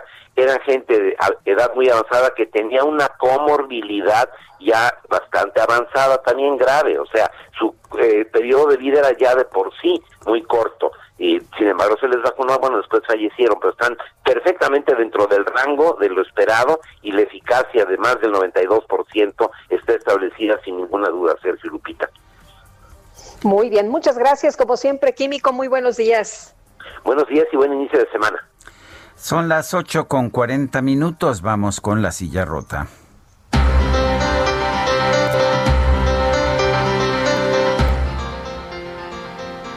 Jorge Ramos, periodista de La Silla Rota, ¿qué nos tienes esta mañana? Sergio, muy buenos días, Lupita, auditorio. Abigail, buenos su, días. Nombre es, su nombre es ficticio, eh, tiene 40 años de edad, pero su mirada se ve cansada y triste. Eh, tiene ojeras pronunciadas, eh, muchas canas en su cabello y arrugas en su rostro. Ella, ella es uno de los casos eh, que es pues víctima aún de la tragedia que hace dos años enlutó al país cuando explotó un oleoducto de Pemex en el ejido de la comunidad de San Primitivo en Tlahuelilpan, en el estado de Hidalgo. Esta explosión dejó un saldo de 137 muertos y bueno, las promesas del gobierno federal de atender a fondo a las familias de las víctimas y darles opciones para frenar el deterioro del tejido social, pues han sido abandonadas. Eh, al igual, eh, el lugar de la tragedia, conocido como la zona cero, donde pues eh, las tumbas y monumentos edificados para no olvidar la tragedia han sido saqueadas y vandalizadas pues no hay fecha para la construcción de la casa de oración o memorial como se había prometido. La misma pandemia ha frenado esta acción. ¿Cómo está la situación en esas comunidades? Bueno, pues en la silla rota fuimos, fuimos al lugar y hablamos con, eh, pues con los familiares eh, de las víctimas, entre ellos, insisto, Abigail, quien, bueno, pues nos cuenta su historia y así como ella, hay decenas, decenas de familias que siguen sufriendo los estragos de esta tragedia de hace dos años justamente. Y bueno, solamente recordar que de acuerdo con los últimos reportes eh, de robo de hidrocarburos, conocido popularmente como huachicoleo, pues en Hidalgo, en Hidalgo sigue eh, prevaleciendo y sigue estando el municipio donde más se está eh, robando el hidrocarburo Sergio Lupita. Pues Jorge Ramos, qué, qué pena porque supuestamente el sacrificio habría valido la pena si se hubiera eliminado este robo de combustible, pero no es el caso, ¿verdad? No es el caso, en Hidalgo sigue estando en el primer lugar con el municipio donde hay más eh, tomas eh, clandestinas y bueno, pues las familias de hace dos años que sufrieron la tragedia pues están prácticamente en las mismas condiciones, si no es que peor. Bueno, pues Jorge Ramos, muchas gracias. Gracias, Sergio. Buenos días. Bueno, pues vamos a continuar con la información. No que ya se había acabado el huachicol en nuestro país, que ya se había erradicado con este gobierno. Bueno, un juez federal citó al ex senador panista Jorge Luis Lavalle para que comparezca por las acusaciones en su contra por los supuestos sobornos que recibió para aprobar reformas estructurales. El ex legislador debe acudir el próximo 26 de enero ante un juez de control del Centro de Justicia Penal Federal del Reclusorio Norte, luego de la denuncia que presentó el exdirector de Pemex, Emilio Emilio Lozoya el pasado 11 de agosto contra diversos políticos por corrupción. Entre ellos está justamente Lavalle y después escribió en su Twitter, y lo voy a, leer eh, como lo escribió, el eh, ex legislador informó que comparecerá después de medio año de calumnias, después de seis meses de especulaciones y calumnias. La autoridad por fin me ha citado para el próximo 26 de enero. Compareceré formalmente para conocer y evidenciar las mentiras que el delincuente confeso Lozoya ha dicho sobre mí, es lo que escribió en su cuenta de Twitter. Según Lozoya, el ex senador con otros panistas lo extorsionaron para que aprobara reformas estructurales. Incluso Lozoya insistió en que no se trató de una negociación para que los blanquiazules dieran su voto para las modificaciones legislativas, sino de una extorsión, pues exigían hasta 50 millones de dólares, ¿eh? no crea que de pesos, de dólares. Lavalle también fue denunciado por la Unidad de Inteligencia Financiera por lavado de dinero, ya que detectó movimientos financieros inusuales en sus cuentas bancarias por 60 millones de pesos. Pues estaremos muy atentos de lo que se dé a conocer, si es que se da a conocer algo de información en esta comparecencia del próximo 26 de enero. Son las 8 de la mañana con 45 minutos. La Cámara de Comercio, Servicios y Turismo en Pequeño de la Ciudad de México aceptó o aseguró que desde la llegada del COVID-19 a México en marzo del año pasado, las pérdidas económicas acumulan un monto de 155.250 millones de pesos solamente para el comercio en pequeño, solamente para la capital del país. En la línea telefónica, el ingeniero Eduardo Daniel Contreras Pérez, presidente de la Cámara de Comercio, Servicios y Turismo en Pequeño de la Ciudad de México. Ingeniero Contreras Pérez, bueno, buenos días, gracias por tomar la, llamada. Ingeniero, ¿me escucha? A ver, vamos a tratar de... Parece que no tenemos el contacto. vamos a tratar de recuperar precisamente esta... Eh, pues esta comunicación con el ingeniero Eduardo Daniel Contreras Pérez, presidente de la Canacope, así se le llama la Canacope de la Ciudad de México. Son las, ah, mientras tanto, son las ocho, las ocho de la mañana con 46 minutos. Ya lo tenemos al ingeniero Eduardo Daniel Contreras Pérez. Ingeniero Contreras Pérez, buenos días, gracias por tomar la llamada. Hola, muy buenos días. Gracias a ustedes. Un saludo para ti y toda tu audiencia. Bueno, cuéntenos, ingeniero, cómo, cómo ha sido esta experiencia, eh, cómo han calculado las pérdidas, porque están calculando ustedes unas pérdidas muy elevadas. Sí, bueno, principalmente las pérdidas económicas las estamos calculando a razón de 60 mil pesos por unidad económica mensual, que es un promedio que, que nos ha arrojado nuestros nuestros sondeos, lo que nos da más de 150 millones a lo largo de toda la, pandemia.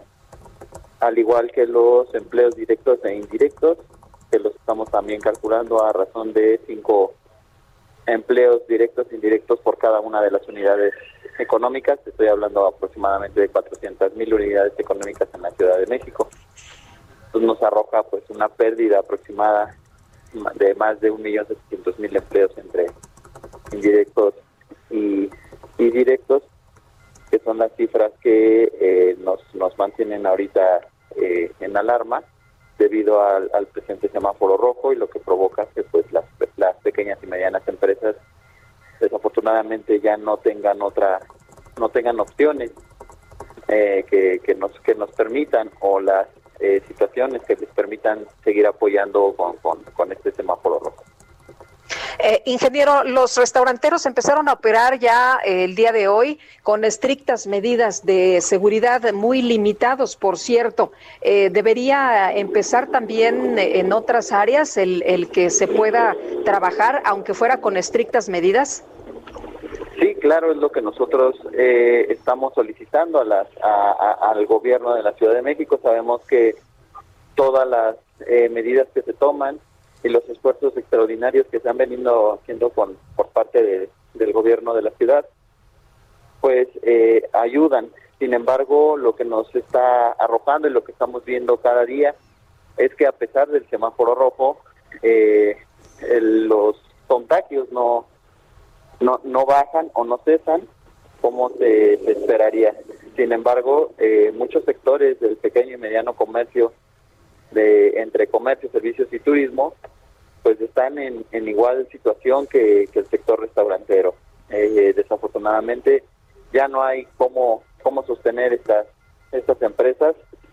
Son empresas eh, tradicionales, familiares, que desafortunadamente ya vienen con un sobreendeudamiento, con, con deudas para, para pagar nóminas, así como siempre se les eh, o se les está complicando mucho el pagar una renta o, o el estar pagando otras otras este, otras cuestiones para su operación.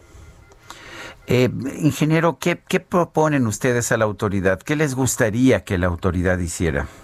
Bueno, por principio de cuentas, nosotros mandamos un, unas peticiones o unas propuestas que podríamos empezar a implementar, entre las cuales están que, por ejemplo, para el, el funcionamiento de una, de una pequeña mediana empresa, se solicite a los empleados que tengan interacción con los con los usuarios el que tengan una prueba de COVID eh, negativa para que eh, la gente que, que asista a estos negocios tenga plena seguridad que, que no portan el virus.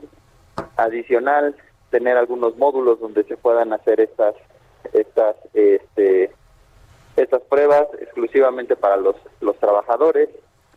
Eh, el, poder eh, tener acceso a toda a esta información pues va a provocar que, que, el consumidor vaya sin ningún sin ningún problema que también se oriente a todos eh, los consumidores a poder ir a estos negocios sabiendo que estos negocios están abriendo con todas las medidas que se solicitan por parte del gobierno, estar orientándolos, tener una un, registro de estas de estas empresas.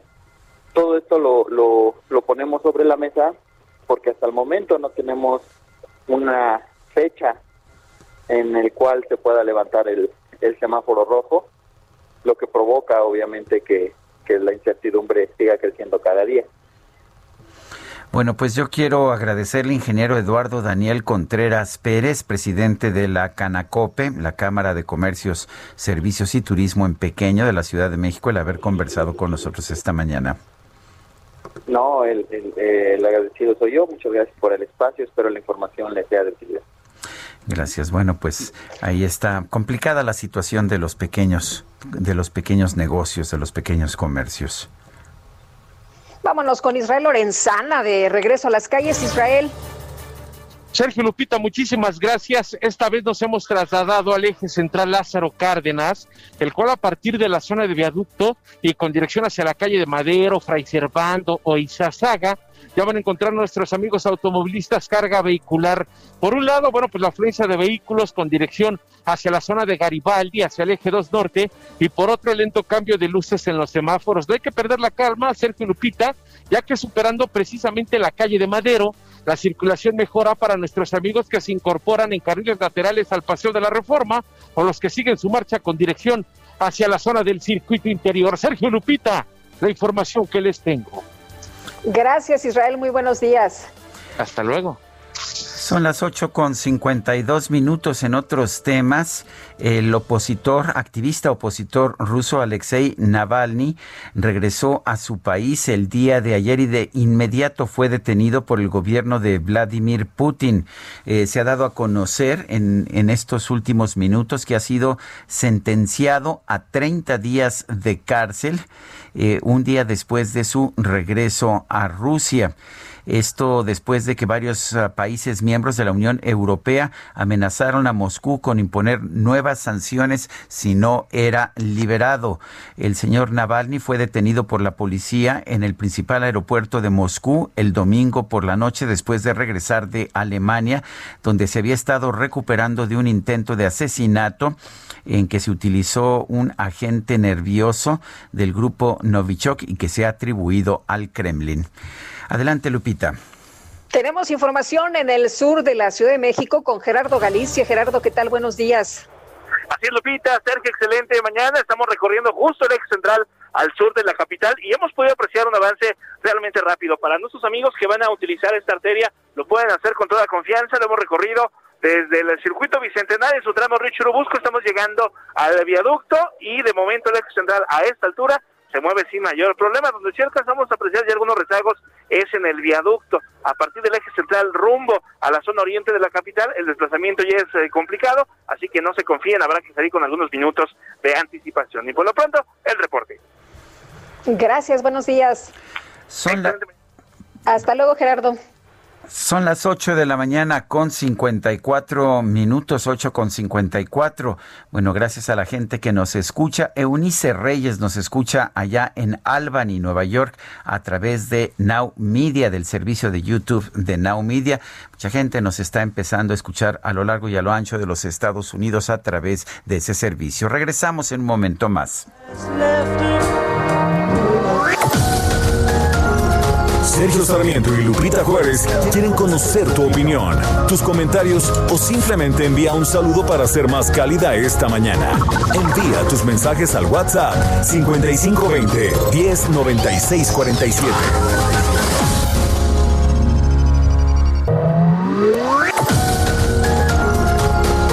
Continuamos con Sergio Sarmiento y Lupita Juárez por El Heraldo Radio.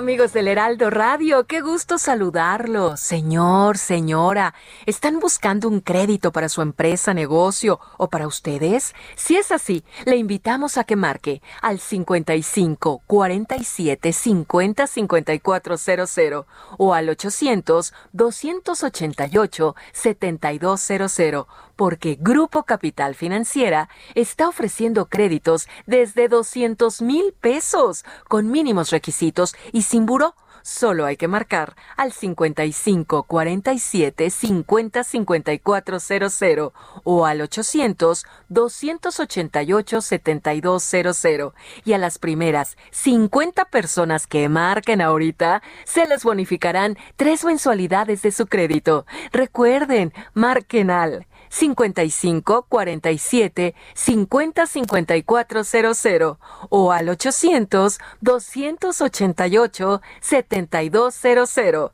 No pierdan esta oportunidad. Marquen ya.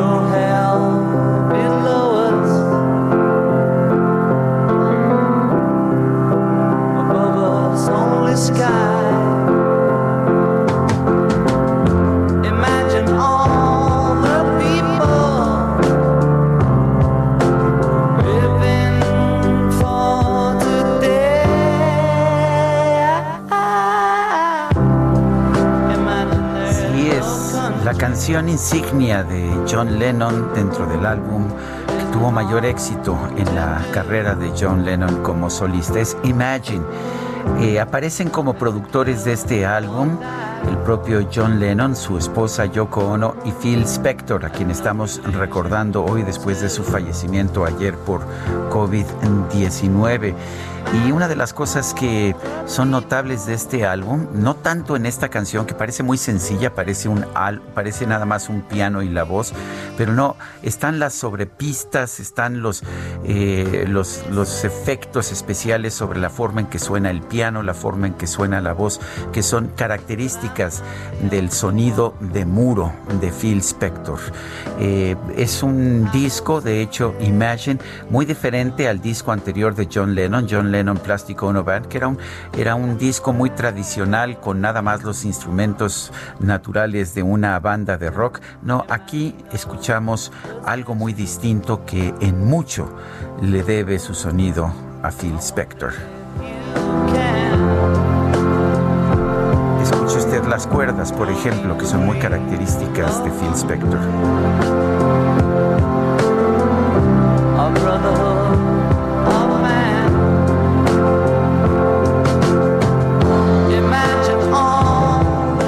personaje, ¿no es así? Phil Spector, eh, la verdad eh, nadie puede eh, pues perdonarle, exonerar de la violencia. Estaba cumpliendo una condena de 19 años de cárcel por homicidio en segundo grado, un homicidio de una mujer al parecer cometido bajo el influjo de las drogas. Pues sí, un, un asesino al final, ¿no? Un asesino al final, pero su obra musical allá está y me parece que el álbum Imagine de John Lennon es la cúspide de su trabajo musical. Bueno, y continuamos con eh, los mensajes. Buenos días, mi esposa es rusa, tuvo que viajar a Rusia ya que fallecieron sus padres por COVID. Ella comenta que al poner la vacuna, la gente tiene que firmar una carta liberando al gobierno de toda responsabilidad, ya que la vacuna no se encuentra 100% confirmada. Dice, le estoy parafraseando. Pues ah, lo que sabemos es que por lo menos los protocolos seguidos en las pruebas de la vacuna rusa no son los mismos, no son tan estrictos como los que se siguieron con la de Pfizer, con la de Moderna o con la de AstraZeneca. Otra persona nos dice, buenos días, los escucho en Huehuetoca, Estado de México. Ya viene otra caravana protegidos de este gobierno de cuarta y casi todos los medios se encargan de ponerlos como víctimas y no mencionan que entran pateando exigiendo que les den gratis todo. Eh, feliz día, Lupita y Sergio. Es cierto que ya se vacunó al 99% del personal de salud de la Ciudad de México, también al sector privado. Me parece que, pues no, esa información es falsa. Bueno, vamos con, con, más información cuando son las 9 de la mañana con 5 minutos. Hace unos días, por segunda vez consecutiva, la Suprema Corte de Justicia de la Nación declaró constitucional la prohibición contra los cigarros electrónicos. Y bueno, pues esta es una... Eh, es una decisión que ha sido controvertida. Vamos a hablar con el maestro Juan José Sirión Lee, director de México y el Mundo Vapeando, organización que agrupa comerciantes y usuarios de cigarrillos electrónicos. Maestro Juan José Sirión, gracias por tomar la llamada. Muchísimas gracias, gracias por invitarme al programa. Eh, cuéntenos, ¿qué piensa usted de esta decisión de la Suprema Corte de Justicia?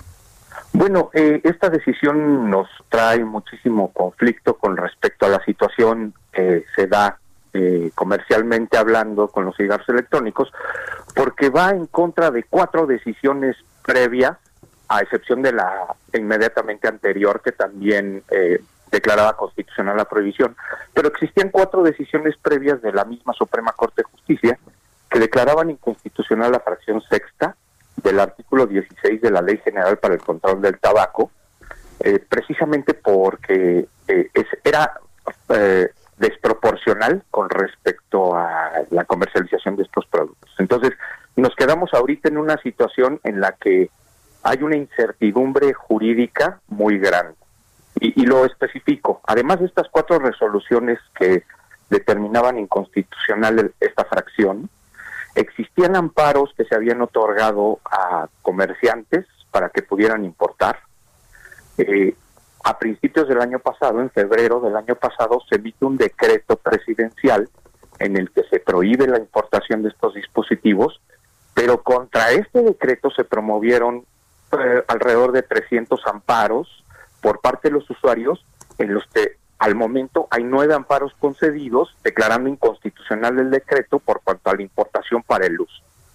Entonces, tenemos una situación en que hay personas que tienen un amparo en el que pueden importar, otros que pueden comercializar, otros que pueden usar, y por otro lado está esta prohibición y la prohibición del amparo previo.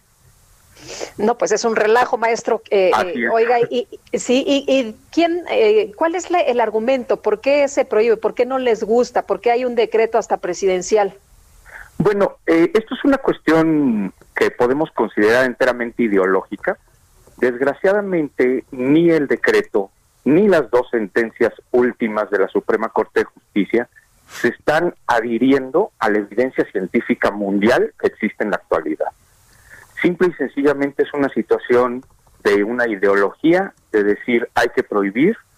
Eh, los argumentos propios de la sentencia no están sustentados en todos los estudios científicos que existen en la actualidad y son meras apreciaciones que creemos vienen del Ejecutivo que influyó en estas dos sentencias en el Poder Judicial. Pero no el Ejecutivo dice que está prohibido prohibir en este país. Sí, bueno, eso es una cosa increíble porque la prohibición que se pretende dar de, la comercialización de estos dispositivos, que vale la pena destacar, no de su uso, porque su uso no está prohibido, pero pues al prohibir la comercialización empezamos a meternos en cuestiones complicadas, a mayor razón de que hay un millón aproximadamente de usuarios en México. Entonces, pues se hace una prohibición sin un sustento científico en contra de la evidencia que ha sido base de países como Reino Unido, Francia, Canadá, Nueva Zelanda, para promover estos dispositivos en la cesación tabáquica y bueno, pues dejan a los usuarios, que son un millón, un poquito más, eh, sin poder eh, tener una certeza de lo que están adquiriendo y en contra de esta postura de que está prohibido prohibir. Eh, maestro, las personas que tienen amparo, por ejemplo, para vender, ¿lo pueden hacer? no, no lo puedo precisar. todavía están los litigios pendientes porque existen estos amparos en los que se desincorporó la fracción sexta del artículo 16 de la esfera jurídica de los promoventes, con lo que no les pueden imponer la prohibición de manera administrativa para la comercialización. Sin embargo, eh, al salir el decreto que prohíbe la importación, hay que ver cuál es el criterio de los jueces con respecto a estos amparos, porque el amparo está condicionado a que no exista una modificación de la normatividad y el decreto no es una modificación de la normatividad. Entonces, bueno, todavía hay algunos procedimientos en curso que pretenden hacer la importación con estos con estos amparos. De hecho, hay mercancía en el país que entró legalmente y que se está comercializando. Ahora, lo curioso del caso es que los cigarrillos de tabaco sí están aceptados, sí, no están prohibidos, no está limitada su importación ni su fabricación, tienen una reglamentación especial, pero el, el vapeo o estos instrumentos de vapeo sí están prohibidos de alguna forma, su importación por lo menos. Eh, ¿Cuál es la lógica? ¿Es, ¿Es más peligroso el vapeo que fumar nicotina en tabaco? Bueno, eh, ahí hay muchísimos detalles que, habría que, especificar. Lo primero es, eh, no existe una prohibición expresa en la ley, o sea, la fracción sexta del 16 no habla de una prohibición expresa de los cigarros electrónicos. Eh, vale la pena destacar que esta ley se creó en el año 2008 y la comercialización de los cigarros electrónicos más o menos empezó a tener un auge en el año 2010. Entonces no es una ley que haya tratado de adivinar lo que iba a haber en el futuro sino que hubo una interpretación hecha por la COFEPRIS en la que le daban una aplicación prohibitiva extensiva a esta fracción y con esto pretendieron prohibir, alegando que no existían estudios suficientes para determinar la seguridad de estos dispositivos. Sin embargo, pasado el tiempo, el Colegio Real de Médicos de Inglaterra, después de acumular muchos estudios y hacer un dictamen de todos ellos puntos, determina que los cigarros electrónicos son 95% menos dañinos que un cigarro convencional, en términos generales. Ahora, existe esta preocupación de la peligrosidad de los cigarros electrónicos por un evento sucedido en Estados Unidos en el año antepasado, en el que algunas personas empezaron a fallecer eh, y enfermarse gravemente otras eh, por el uso de unos dispositivos de vaporización. Sin embargo, inmediatamente eh, los centros de control de Estados Unidos determinaron que esta enfermedad pulmonar grave derivaba del uso de un líquido vendido en el mercado negro de manera clandestina que incorporaba THC y una sustancia que se llama acetato de vitamina T, que eh, es dañina para los pulmones cuando se vaporiza. Pero este evento solamente se dio en Estados Unidos por esta situación. Entonces, hablar de que los dispositivos son peligrosos per se sería como decir que una botella de vidrio porque le puedo poner veneno es peligrosa o decir que una jeringa es peligrosa porque le puedo poner eh, una droga. Entonces, la regulación tiene que centrarse precisamente en la sustancia a vaporizar. Desde ahí es el problema de la percepción tanto del gobierno federal como del Poder Judicial. Están tratando de englobar todo como si fuera una sola cosa, utilizando una información sesgada y de esta manera pretendiendo hacer una prohibición. Yo quiero agradecerle, maestro Juan José Sirión, director de México y el Mundo Vapeando, el haber conversado con nosotros esta mañana. Muchísimas gracias. Bueno, pues parece que lo de prohibido prohibir eh, no se aplica más que en el discurso. Son las 9 de la mañana con 14 minutos.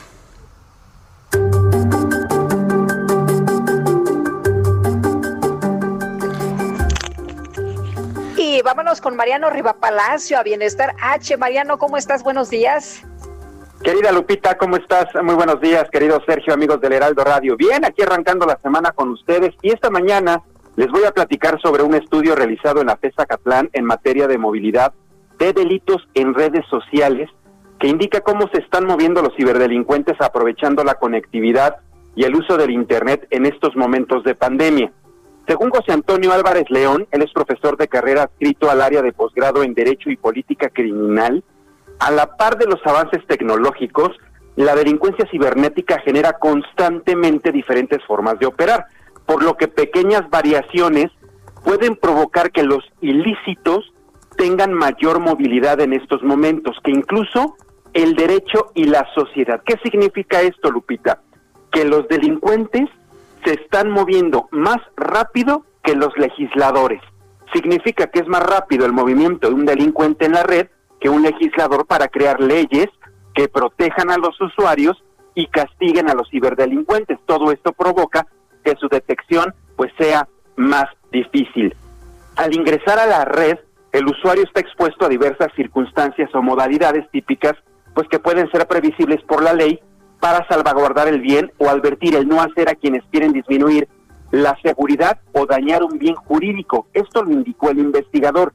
Los riesgos también se relacionan con las formas de actuar de las personas, ya sea por ignorancia, falta de pericia, exceso de confianza o descuido, porque la gente vulnera su identidad y la información digital que maneja. Vaya, en términos jurídicos, Sergio, significa que cuando algo se tipifica, la forma comisiva varía de muchas formas en el hacer digital para evitar el encuadramiento legal y el especialista pone un ejemplo para que todos lo entendamos mejor.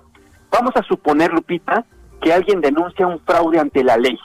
La víctima debe describir el modus operandi del delincuente. Por ejemplo, si a alguien le roban la contraseña, tiene que eh, describir la manera en la que, en la que eh, esto ocurrió y cuando los representantes de la ley detectan la operación delictiva y buscan capturar al delincuente, este último cambia la forma de actuar a través de una variación tecnológica o cambio de identidad, de tal suerte que persiste el robo de identidad como tal, pero lo disfrazan o combinan con otro delito. Esto hace que se multiplique, multipliquen sus rastros generando mucha confusión. Ahora, en México existe normatividad en términos de leyes sustantivas, penales y especiales, pues que regulan las actividades que realizan a través del ciberespacio, así como el ciberpatrullaje, nosotros tenemos a la Policía Cibernética y otros instrumentos de carácter público desde el control penal de Estado para atender a las víctimas de ciberdelitos y se tienen controles públicos y privados. Pero todavía los delincuentes, Sergio Lupita, se siguen moviendo muy rápido y aprovecharon precisamente y siguen aprovechando en estos, en estos momentos de pandemia que la mayoría está conectado, la mayoría está utilizando las redes sociales, mucha gente está haciendo el home office. Por eso, la recomendación ya para terminar Bienestar H es cambiar constantemente las contraseñas que utilizamos y en caso de ver movimientos extraños hay que reportarlos.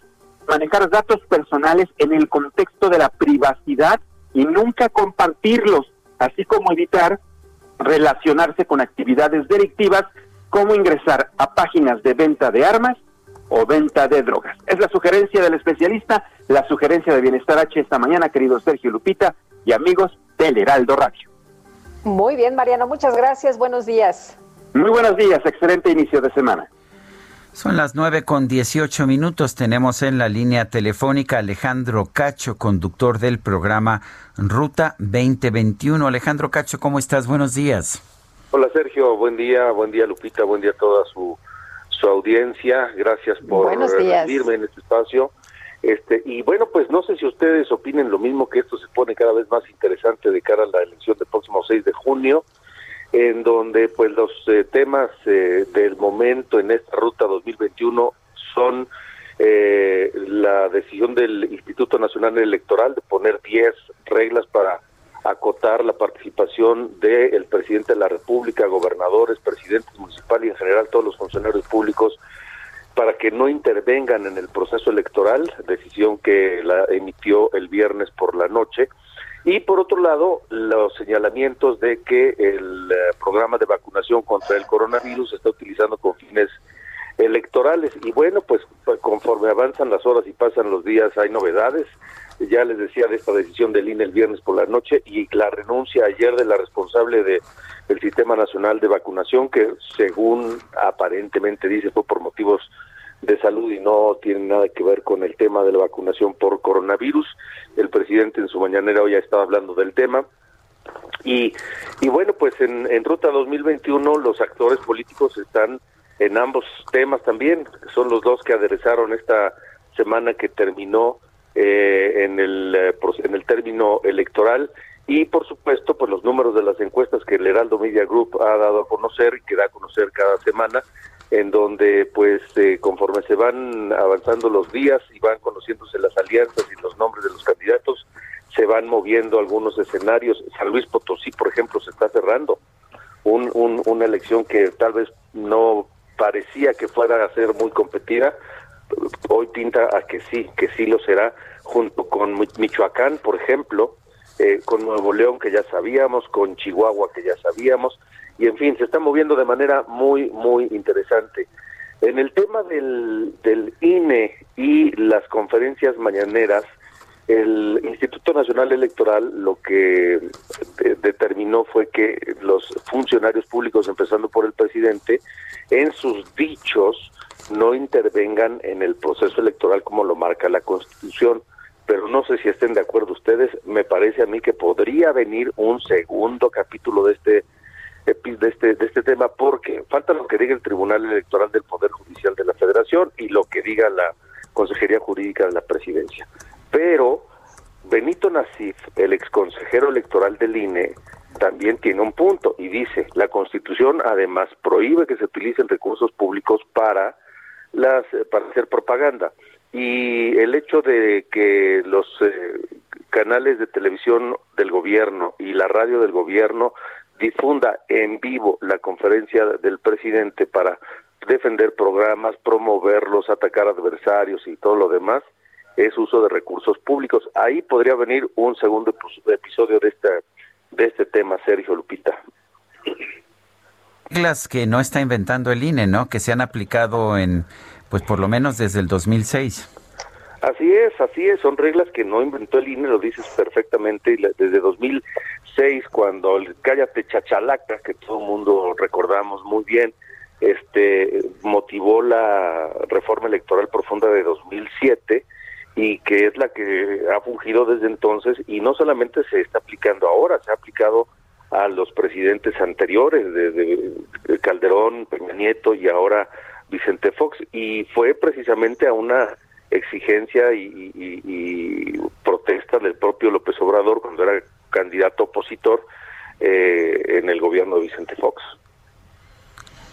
Bueno, pues como siempre, Alejandro Cacho, conductor del programa Ruta 2021, gracias por tu comentario. Gracias, Sergio. Gracias, Lupita. Buen día a todos. Buenos días. Hasta luego, Alejandro. Y bueno, con respecto a lo que está mencionando Alejandro, de que esto se está poniendo muy intenso y que hay ya muchos movimientos, pues fíjate, luego de que anunciara su postulación a diputado federal por Morena, Felipe de la Cruz renunció a ser vocero del colectivo Nos Faltan 43, que agrupa a familiares de los normalistas de Ayotzinapa desaparecidos y dijo que no está usando este movimiento para cumplir ninguna meta personal. Dijo que hizo uso de este derecho, pues es un derecho ciudadano como mexicano de participar. Y bueno, pues ya les envió un mensaje ahí a los papás de los 43 normalistas y agregó que pues les agradece la confianza que le dieron en estos años, que no fueron pocos, fueron seis, y pues que esta lucha incansable no termina, no se está aprovechando del movimiento y bueno, pues eh, es lo que, lo que les quiere dejar en claro, pero sí se va a postular como diputado federal por el partido Morena. Pues bueno, muy bien. Son las nueve con veintitrés minutos. Vámonos a Avenida Guerrero. Javier Ruiz, adelante.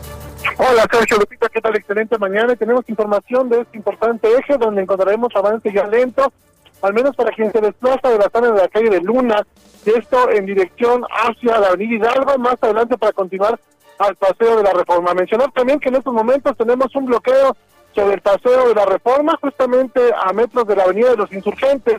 Son aproximadamente 30 personas de diferentes colonias de la alcaldía Gustavo Amadero, los cuales están exigiendo no más cobros excesivos por CFE y es por ello que están cerrando la circulación de insurgentes en dirección hacia la avenida Hidalgo. Hay que evitar este punto, no está de más utilizar como alternativa la avenida Chapultepec. De momento, Sergio Lupita, el reporte que tenemos. Muchas gracias, Javier. Estamos atentos, hasta luego, buenos días. Son las 9 de la mañana con 24 minutos. Regresamos en un momento más. Guadalupe Juárez y Sergio Sarmiento estamos en el Heraldo Radio.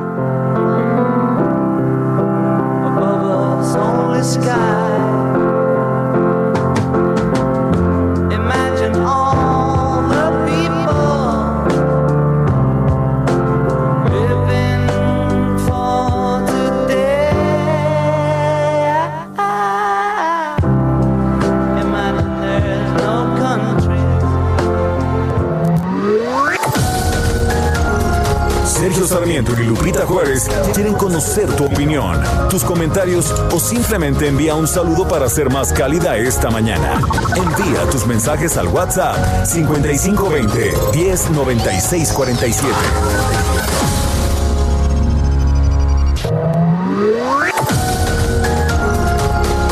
Continuamos con Sergio Sarmiento y Lupita Juárez por El Heraldo Radio.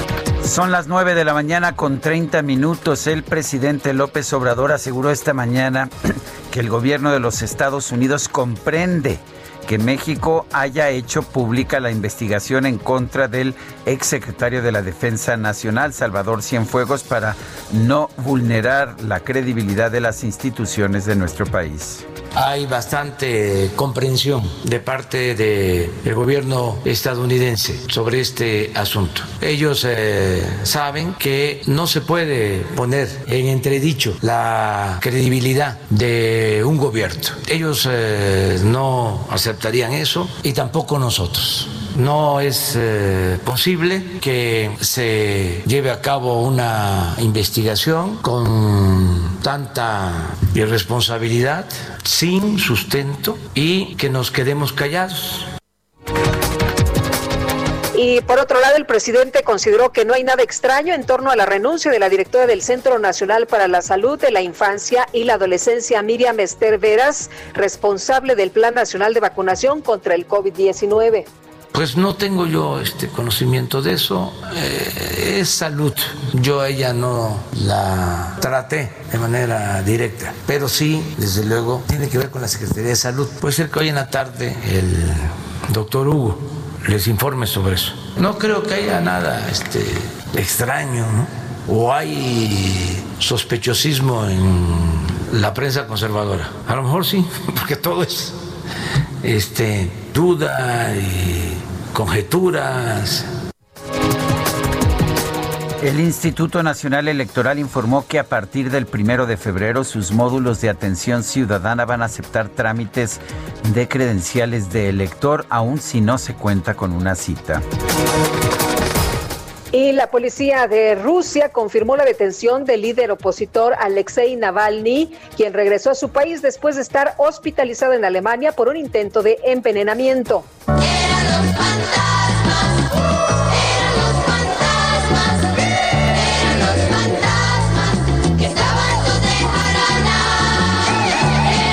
Pues fíjese usted que en TikTok se hizo viral un video difundido por el usuario IAM3Edgar que muestra el momento en el que maneja su auto eléctrico Tesla al interior de un cementerio cuando los sensores del piloto automático le advierten que hay una persona parada a su lado.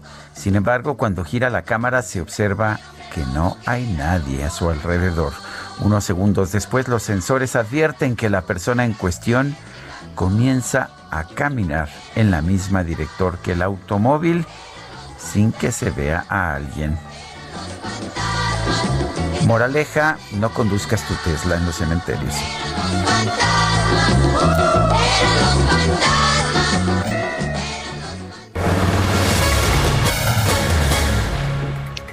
Oye, y los que sí van a tener que moverse y se me hace que no van a encontrar fantasmas, son los que van a tener que llevar a la verificación el vehículo, porque Jorge Almaquio, pues ya empezamos, ¿verdad? ¿Qué tal, Lupita, Sergio, amigos? Así es, este lunes, Lupita, inicia el servicio de verificación vehicular del primer semestre del 2021. Se espera una verificación de 1.25 millones de autos, sin fantasmas, por supuesto, y en este semestre se volverá a brindar el servicio de verificación a los vehículos matriculados en la megalópolis, Hidalgo, Puebla, Morelos y Tlaxcala, salvo los del Estado de México. La Secretaría de Medio Ambiente precisó que el servicio se proporcionará únicamente con cita con el objetivo de eliminar las filas de espera y así evitar afectaciones al tránsito en vialidades aledañas a los verificentros. Las citas se pueden realizar en la página web de la Secretaría en el apartado de citas, aclarando que los conductores de los vehículos deberán portar cubrebocas y solo se permitirá el ingreso a una persona por automotor. El pasado 4 de enero se habilitaron las citas para solicitar el servicio de verificación vehicular correspondiente a la semana de 18 al 23 de enero. Esto, Sergio Lupita, amigos, tienen que tomarlo muy en cuenta, se tienen que hacer las citas y estas citas se hacen de manera semanal para evitar aglomeraciones en torno a los verificentros. Sergio Lupita, amigos, el reporte que les tengo. Muchas gracias, hasta luego, Jorge. Muy buen día, hasta luego. Y por ahí veo que se acerca la microdeportiva.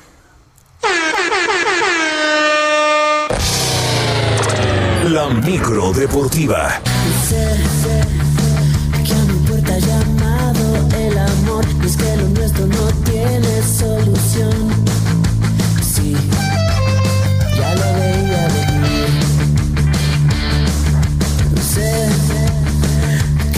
culpa no es tuya, es de los dos, pero hay un bloque de hielo entre tú y yo. Sí, ya lo veía venir. Julio Romero, bueno, fue un fin de semana muy intenso. ¿Con qué vas a empezar? A ver, cuéntanos. ¿Cómo estás, Sergio, amigos del auditorio? Qué placer saludarles. Bueno, vamos a arrancar con lo que está en verdad en el caldero. Está buenísimo el fútbol americano de la NFL. Y ya quedaron listos eh, las finales de conferencia, las series de campeonato por lo pronto, los bucaneros de Tampa Bay estarán enfrentando a los empacadores de Green Bay por el título de la conferencia nacional. Y en la americana los sorpresivos Bills de Buffalo estarán enfrentando a los jefes de Kansas City ambos partidos para el próximo domingo. Este fin de semana, ¿cómo estuvo el asunto? Bueno, en un buen juego los empacadores lograron vencer 32 a 18 y de los tres equipos de esta producción, pues solamente queda uno, el de nuestra ingeniera Adriana Alcalá, los empacadores. Porque pues ya los de Chicago y el día de ayer los Browns de Cleveland, pues están en su casa. Bueno, también los Bills de Buffalo dominaron, dominaron 17 a 3 a los Cuervos de Baltimore. El día de ayer los jefes de Kansas City apuradamente vencieron 22 a 17 a los Browns de Cleveland. Por cierto, Patrick Mahomes salió conmocionado. Este mariscal de campo de los jefes de Kansas City tuvo que entrar al protocolo de conmociones y está en duda para la próxima semana. Y los Bucaneros de Tampa Bay vencieron 30-20 a los Santos de Nueva Orleans. Tom Brady le ganó el duelo a Drew Brees el día de ayer y pues de nueva cuenta, de nueva cuenta, Tom Brady va a un juego de campeonato de conferencia, pero ahora con los Bucaneros. Pues así las cosas, repito, Tampa Bay estará enfrentando a los empacadores y los Bills de Búfalo a los jefes de Kansas City el próximo domingo, ya camino al Super Bowl 55 que se estará disputando el próximo 7 de febrero. Jornada 2 en el torneo Guardianes 2021 del fútbol nacional. Resultados completos al momento. Necaxa venció 1 por 0 al San Luis. Juárez y Cholos empataron sin goles.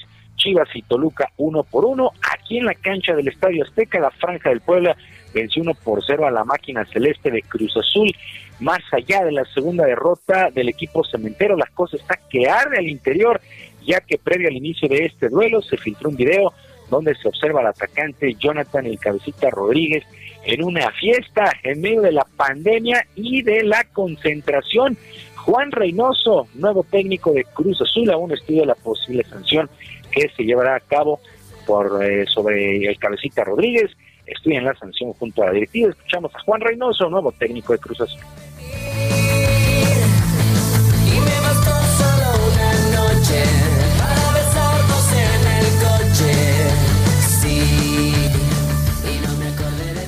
Mira, en primer lugar, eh, tener la certeza de lo que pasó y sobre eso hacer la, evaluación y, y acá en tu interno.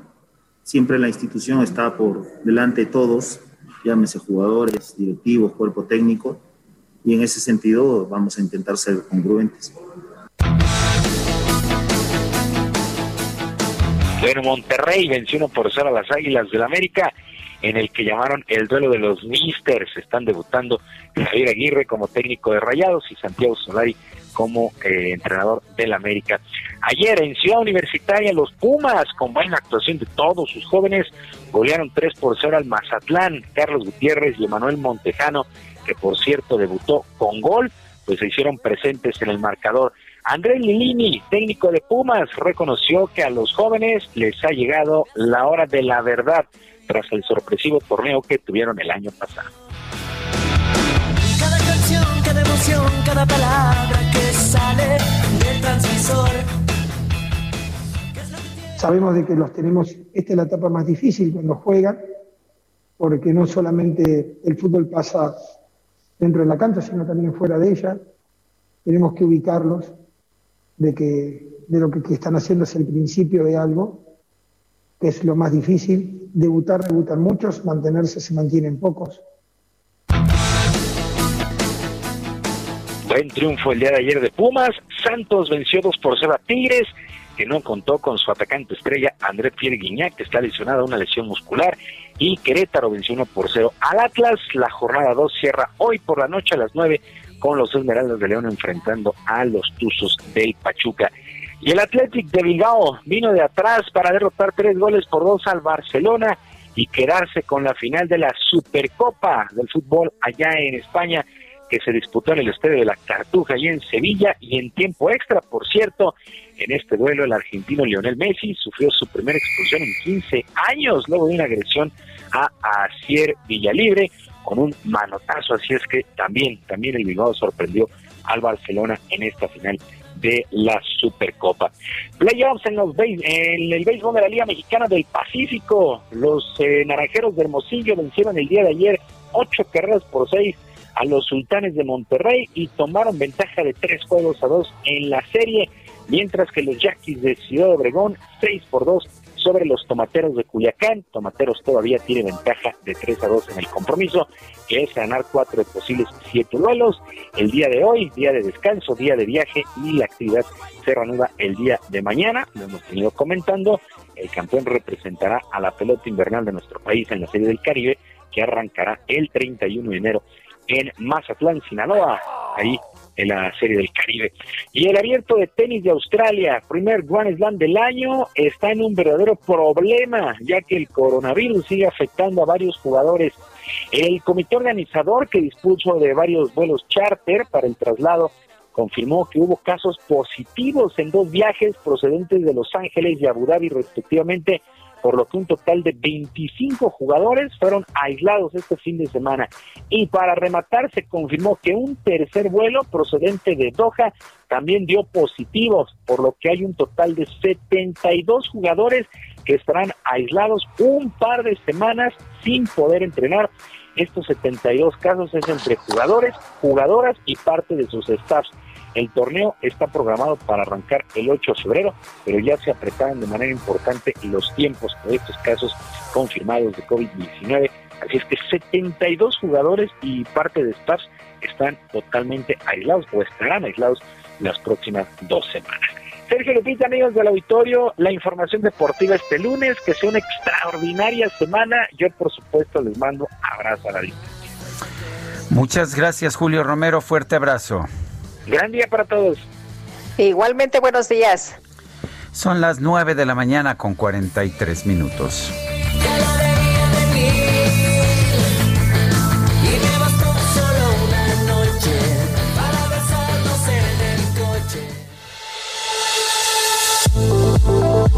JLN Labs, resultados efectivos a tu alcance, presenta. Tranquilidad es primordial. Te atendemos rápido, fácil y práctico. Vamos a tu casa o oficina para hacerte la prueba de COVID-19 y recibirás tus resultados en menos de 24 horas. Solo llama al 5530-260609. 5530-260609. Sabemos que la salud y la de tus seres queridos es una prioridad. Por ello, ofrecemos servicios de calidad a precios accesibles y contamos con profesionales expertos en biología molecular. Para más información o agendar una cita, llama al 5530 260609 5530 260609 JLN Labs. Resultados efectivos a tu alcance. Tenemos Bueno, Adelante, Lupita. Sí, está con nosotros esta mañana Iker Echeverría, director de marketing de JLN Labs, con quien vamos a platicar, Sergio, de cómo pues se han hecho en esta época, cómo han manejado esta situación en el laboratorio, porque yo me acuerdo al principio, si querías una prueba era bien complicado, pero ahora ellos eh, pues a- van hasta tu oficina, van a tu casa y la verdad es que cambia de manera muy importante pues eh, las cosas para quienes están a lo mejor con la necesidad de tener un resultado. Iker, gracias, buenos días. ¿Qué tal, Lupita, Sergio? Buenos días, ¿cómo están? Saludos al auditorio. Eh, sí, cuéntanos, ah, cuéntanos, Iker, eh, ¿cómo, ha- ¿cómo han reaccionado ustedes ante la necesidad de pruebas? ¿Qué tipo de servicios ofrecen? Cuéntanos un poco. Claro que sí. Mira, eh, pues mira, ante todo nos enfocamos siempre en el, en el paciente, ¿no? En ofrecer los servicios que podemos eh, dar con toda la calidad y siempre poniendo al paciente eh, sobre todas las cosas, ¿no? Y la seguridad, la, la calidad en, en nuestras pruebas y demás. Con esto de, de la pandemia surge la necesidad de, de poder atender las solicitudes en casa para que tengan mayor tranquilidad en los, los pacientes. Eh, por ejemplo, eh, ahorita con la pandemia que hubo mucho caos, mucho miedo a salir a las calles, es, híjole, no sé si tengo eh, COVID, pero necesito saberlo, pero no quiero salir porque me voy a exponer y si no lo tengo, ya lo voy a agarrar cuando me voy a hacer la prueba y demás, ¿no? Entonces, darle más tranquilidad a los pacientes, ir a sus casas con todo el equipo de seguridad, con los mejores insumos y la verdad la mano de nuestros flebotomistas que, que prácticamente no se siente nada porque puede llegar a ser incómodo para los pacientes. Y entregar los resultados lo más rápido posible, antes de 24 horas, porque para un enfermo o para alguien que no sabe que está enfermo, un minuto puede ser una hora, ¿no? Entonces, eh, tratamos de hacerlo lo más ágil posible para que esta mm, eh, eh, necesidad pueda, pueda quedar satisfecha. Eh, y que eh, todo mundo tuvo que hacer ajustes. ¿Cómo eh, fue en el caso de ustedes? ¿Cómo dijeron, bueno, vamos a, ajustarnos, nosotros vamos a casa de las personas? ¿En cuánto tiempo les damos el resultado? Pues nos ajustamos prácticamente sobre la marcha, porque dijimos, a ver, la gente no va a salir, tenemos que empezar a, empezamos rentando coches, los empezamos a, a brandear y conseguir flebotomistas que vayan a las casas, es decir, a ver, ¿para, para qué para qué esperar, para qué exponernos? Si nosotros podemos ir con toda la seguridad, así nos fuimos ajustando poquito a poco. El, eh, ¿qué, tan, ¿Qué tanto tiempo se lleva hacer una de estas pruebas? ¿Qué tan sencillo es, digamos, hacer una cita y que acudan a mi casa? Ok, es, es bastante sencillo en realidad. Pueden llamarnos por teléfono o en un eh, eh, o solicitar la cita en línea de esta forma, vacías tus datos, la prueba que necesitas, todo relacionado al COVID y además todos los análisis clínicos que, que se pudieran necesitar. Necesitar. Perdón. Hay una llamada de confirmación de por medio, se hace la cita en tiempo y forma y 24 horas después tienen los resultados. O antes. Eh, ¿se, se, hacen las pruebas todos los días, sábados y domingos? Todos los días. De, hecho, en, a partir de diciembre, por la demanda que hubo, eh, pues, todo el mundo quería ver a sus seres queridos y demás en Navidades y fin de año, entonces tuvimos que ampliar nuestro servicio de lunes a domingo, o sea, de lunes a viernes tiempo completo, de, de 8 a 8 prácticamente.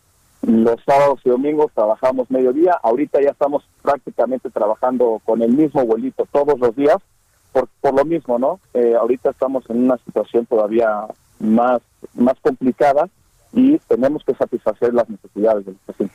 Y que el gobierno de Estados Unidos va a pedir a partir del 26 de enero, si no mal recuerdo, eh, pruebas a PCR para, para que se permita entrar a una persona que llegue a los Estados Unidos. ¿Las pruebas que ustedes hacen van a cumplir con este requisito?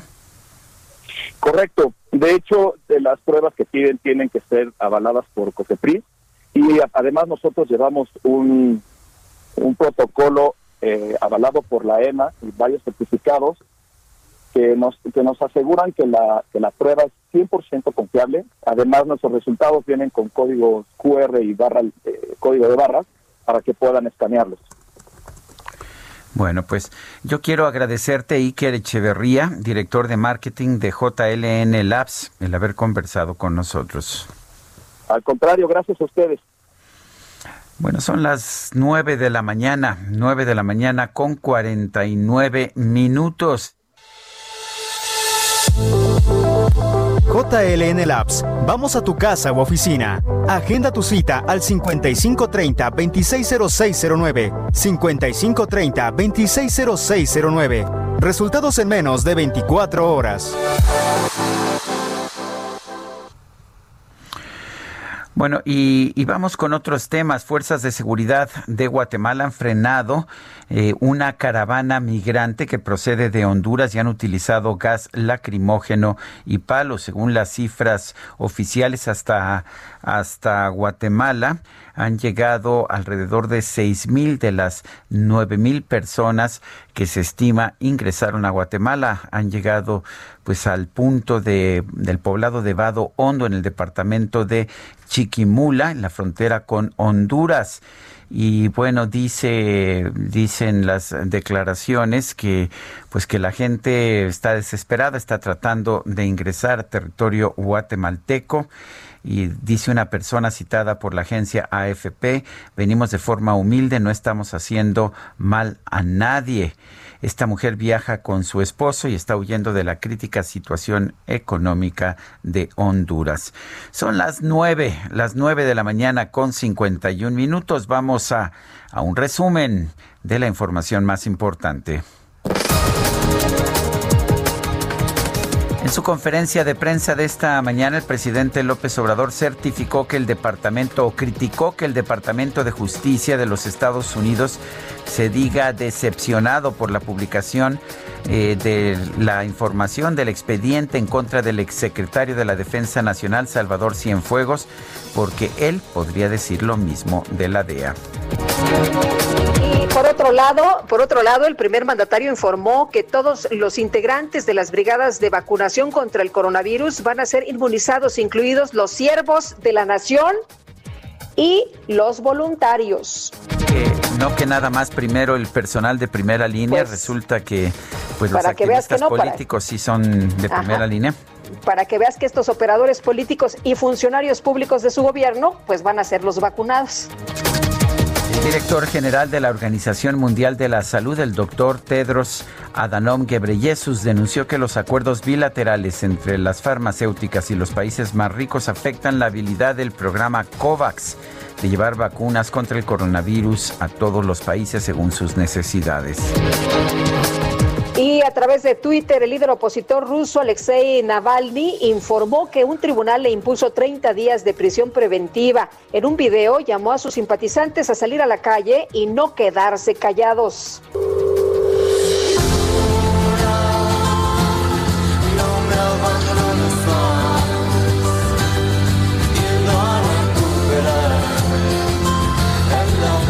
Pues ah, expertos de National Geographic informaron que el próximo 28 de enero en México se podrá observar la denominada luna de lobo. Este es un fenómeno astronómico, pero que también tiene mucho que ver con la mitología.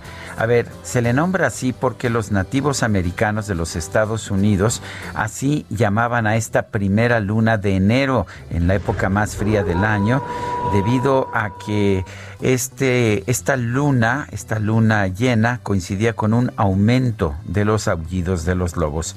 Este acontecimiento representa la primera luna llena del año que ocurre en época invernal. Se le conoce también como la luna de hielo, luna fría o luna vieja.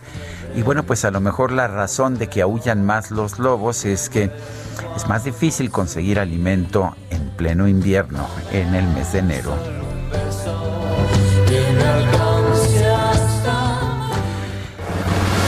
Se nos acabó el tiempo, Lupita.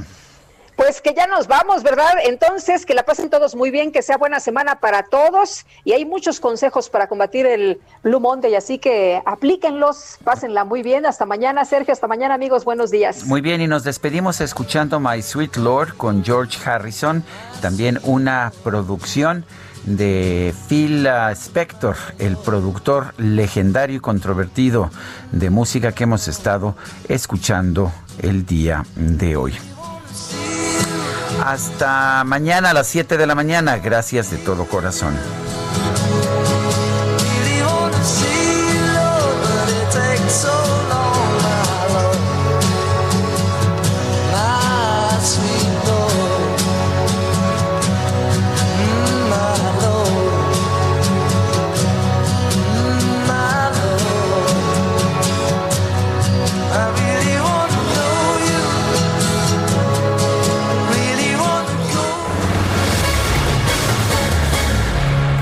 Heraldo Media Group presentó Sergio Sarmiento y Lupita Juárez por El Heraldo Radio.